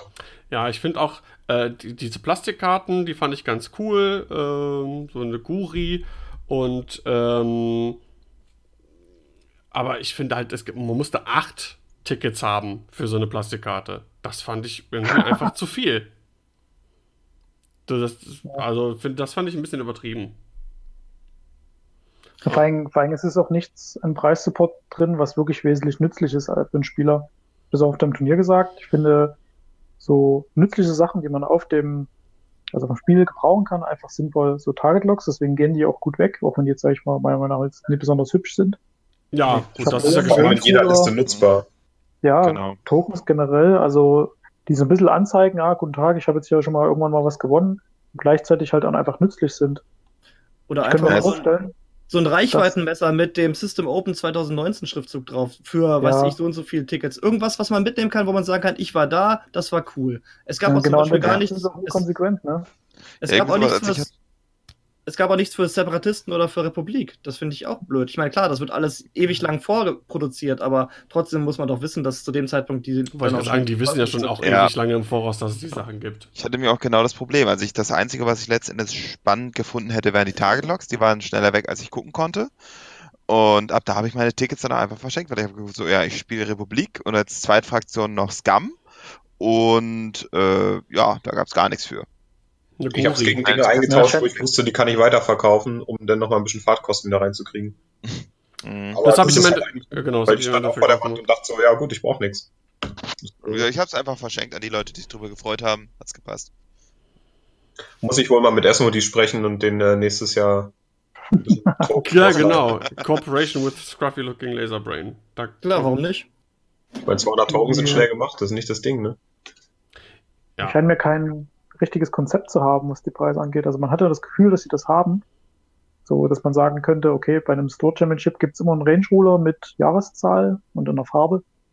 Bei einem Regional gibt es die Manöverschablonen mit einer Jahreszahl und einer Farbe. Also dass man so Segmente hat, die immer gleich sind, sodass die Spieler auch verstehen, wenn jetzt jemand am Tisch ist, der das hat, welchen Hintergrund das automatisch hat. Ich bin, bin ich persönlich ein guter, ein großer Fan von, dass man auch auf, dass man dann einfach auf die Turniere geht und sich mit dem Preispool vorher gar nicht beschäftigen muss, was es gibt, weil man einfach weiß, was einen erwartet. Von mir aus kann man dann gerne nochmal hier und da eine Überraschung spicken, aber jetzt, es, es wirkt halt überhaupt nicht durchdacht, was es da überhaupt gibt. Man bezahlt doch ein relativ großes, große Anmeldegebühr, meiner Meinung nach. Also ich, die ist eigentlich nur zu rechtfertigen, wenn man wirklich den großen Ticket mit den 60 Euro nimmt für die Matte. Das ist eine gute Value. Aber Ah, das würde ich gar nicht so sagen, weil ich glaube, dass den, den Raum da im Maritim äh, zu mieten für äh, drei, vier ja, braucht man Tage. den Raum. Das ist ja der Punkt. Braucht man so einen Raum? Äh, also ich bin gerne bereit, da auch 30 Euro, 35 Euro fürs Ticket zu zahlen für ein ganzes Wochenende Spaß. Die Location sieht super aus, äh, der Platz ist in Ordnung. Man Es kann, ist direkt vor der Tür. Das ist ja was anderes. Aber auch für, für die von außerhalb. Du bist mit dem Zug, Hannover ist äh, Drehkreuz vom Zug her. Äh, du hast einen Flughafen direkt vor der Tür. Du hast die Möglichkeit, direkt vor Ort zu übernachten oder in unmittelbarer Nähe. Ähm, das sind schon Faktoren. Das ist vielleicht auch nicht so einfach, da eine entsprechende Location zu finden. Ähm, und Mhm. ohne jetzt irgendjemanden speziell von der Orga da irgendwie, äh, der dafür verantwortlich ist, bei FFG oder äh, Asmodee irgendwie in Schutz nehmen zu wollen. Ähm, aber ich, ich kann mir gut denken, dass äh, so ein Tag, das kostet bestimmt äh, seine 5000 Euro oder was weiß ich, so einfach grob geschätzt an. Ja, es kostet am Ende des Tages auch Herzblut. Also die Leute, die da Arbeit machen, es bestimmt auch gern für die, also gerade Community-Arbeit könnte ich mir vorstellen, dass das äh, eine Herzensangelegenheit ist. Ähm, aber ich brauche auch, also ich für mich brauche nie unbedingt übelste Preise, aber es müsste dann halt konsequent umgesetzt werden, wenn man es denn so macht. Also wenn man jetzt sagt, okay, ich will geben jetzt Target Blocks raus, dann soll ja gewährleistet sein, dass zumindest alle welche Die- bekommen. Genau, die, die vier Tickets haben, ja. ist. Ja das Also wenn das vier auch so. Tickets kostet, warum kriegen dann irgendwie nur 25% der Spieler, wenn überhaupt, diese Teile? Das ist ja total bescheuert. Ja, das finde ich auch. Das finde ich auch, das ist ja der größte Kritikpunkt an dem ganzen. Ich find, mag auch das, das Konzept Price Wall, finde ich gut. Ähm, ich finde auch dieses, ähm, dass du so ein Theme hast jetzt mit dem äh, Rebel Squadron im Prinzip, dass das alles so aufeinander abgestimmt ist. Das hatten wir letztes Jahr mit Scum auch. Dieses Jahr war es halt äh, Rebellen. Ähm, ja, aber äh, generell, also ich finde auch gerade klar, viele kennen Keyforge nicht und wissen nicht, was da auf so einer Wall-Tour irgendwie äh, zu gewinnen gibt für, für seine Tickets oder seine Charts. Ähm, aber wenn man das vergleicht, ist das echt, äh, echt Die haben krass. doch da echt so einen Gamer, so einen Gamer-Stuhl rausgehauen, oder? So, ein- so ein, Nicht Sogar ein Spieltisch. Ja, den kriegst du nicht direkt, also selbst wenn du gewinnst, kriegst du nicht direkt. Du musst theoretisch mehrere von diesen Vault-Touren gewinnen, um auf deine, ich glaube, 1000 Charts kostet das Ding. Ähm, Oder ganz viele Decks kaufen. oder ganz Also ich, viele Decks. ich würde mir den dann auf meiner Vault, auf meiner Vault würde ich mir den ins Auto stellen und auf jeden Fall bei jedem Turnier würde ich den Stuhl dann an meinen Tisch Voll ranrollen. geil. Ein Thron. Da würde ich mir noch ein Teammitglied beschäftigen, der mich dann quasi mit so einem, mit so einem riesengroßen äh, Luftgedönse, mit so Federn quasi zu Luft mit so Palm, mit spiele. Palmwedel. Ein Palmwedel, genau. Möglichst kurz bekleidet, ist ganz klar. Äh, und noch jemand, der mir Getränk bringt, wenn ich das brauche. Ja, voll gut. Du brauchst noch einen Masseur. Hier, was ist, was ist Duncan so. Howard mit seinen komischen Regional-Trophäen, die er als Schilde benutzt, wenn du mit deinem eigenen äh, Vault-Tour-Winner äh, Stuhl ankommst? Ja, vor allem, du kannst dich ja draufsetzen und der andere schiebt dich so rein an den Tisch. Das wäre bei X-Wing bestimmt toll, mit seinem eigenen Stuhl jemand fertig so an den Tisch ran. Ja, etwas höher, bitte. Genau, ein Stuhl, den man so richtig hoch machen kann, dass man so überall an den Tisch rankommt. Mega. Oh Mann. Gut, kommen wir mal zum Ende. Ähm, es war mir wie immer ein Fest äh, und äh, ich bedanke mich ganz herzlich bei Dali und Flo, dass ihr euch die Zeit genommen habt, heute mit uns ein bisschen zu quatschen. Gerne. Ähm, Beehrt uns jederzeit wieder, wenn ihr möchtet. Äh, ihr wart, Oh, äh, das hättest du nicht sagen dürfen. ihr wart sehr schöne Gäste und ähm, Schöne Gäste oder schöne Gäste? schöne Gäste. In, sowohl äh, metaphorisch als auch bildlich gesprochen. Genau. Äh, Also das das das Gleiche ist. ich bin genauso, genauso hübsch wie Bene und Jan. Niemand, niemand ist so hübsch wie Bene. Ah, shit. Ich, ich habe ich hab einen äh, Man-Crush für, für Bene. Da wird man aber noch mal sagen dürfen. Ja, It's a bromance. Gut. Ja, bitte. ne, ich, hab, ich hab nur, wollte nur sagen, dass ich meine Rolle als Gesichtsunfall der X-Wing-Community schon akzeptiert habe. Du bist auch eine Nicht nur das Gesicht, tut mir leid. Das ist ein generaler Unfall. Gut, mein Name ist Daniel Skamden. Ich bedanke mich bei euch fürs Zuhören, fürs Mitmachen und ich sage bis zum nächsten Mal. Tschö. Ciao. Tschüss. Reingehauen. Tschüss. Auf Wiedersehen.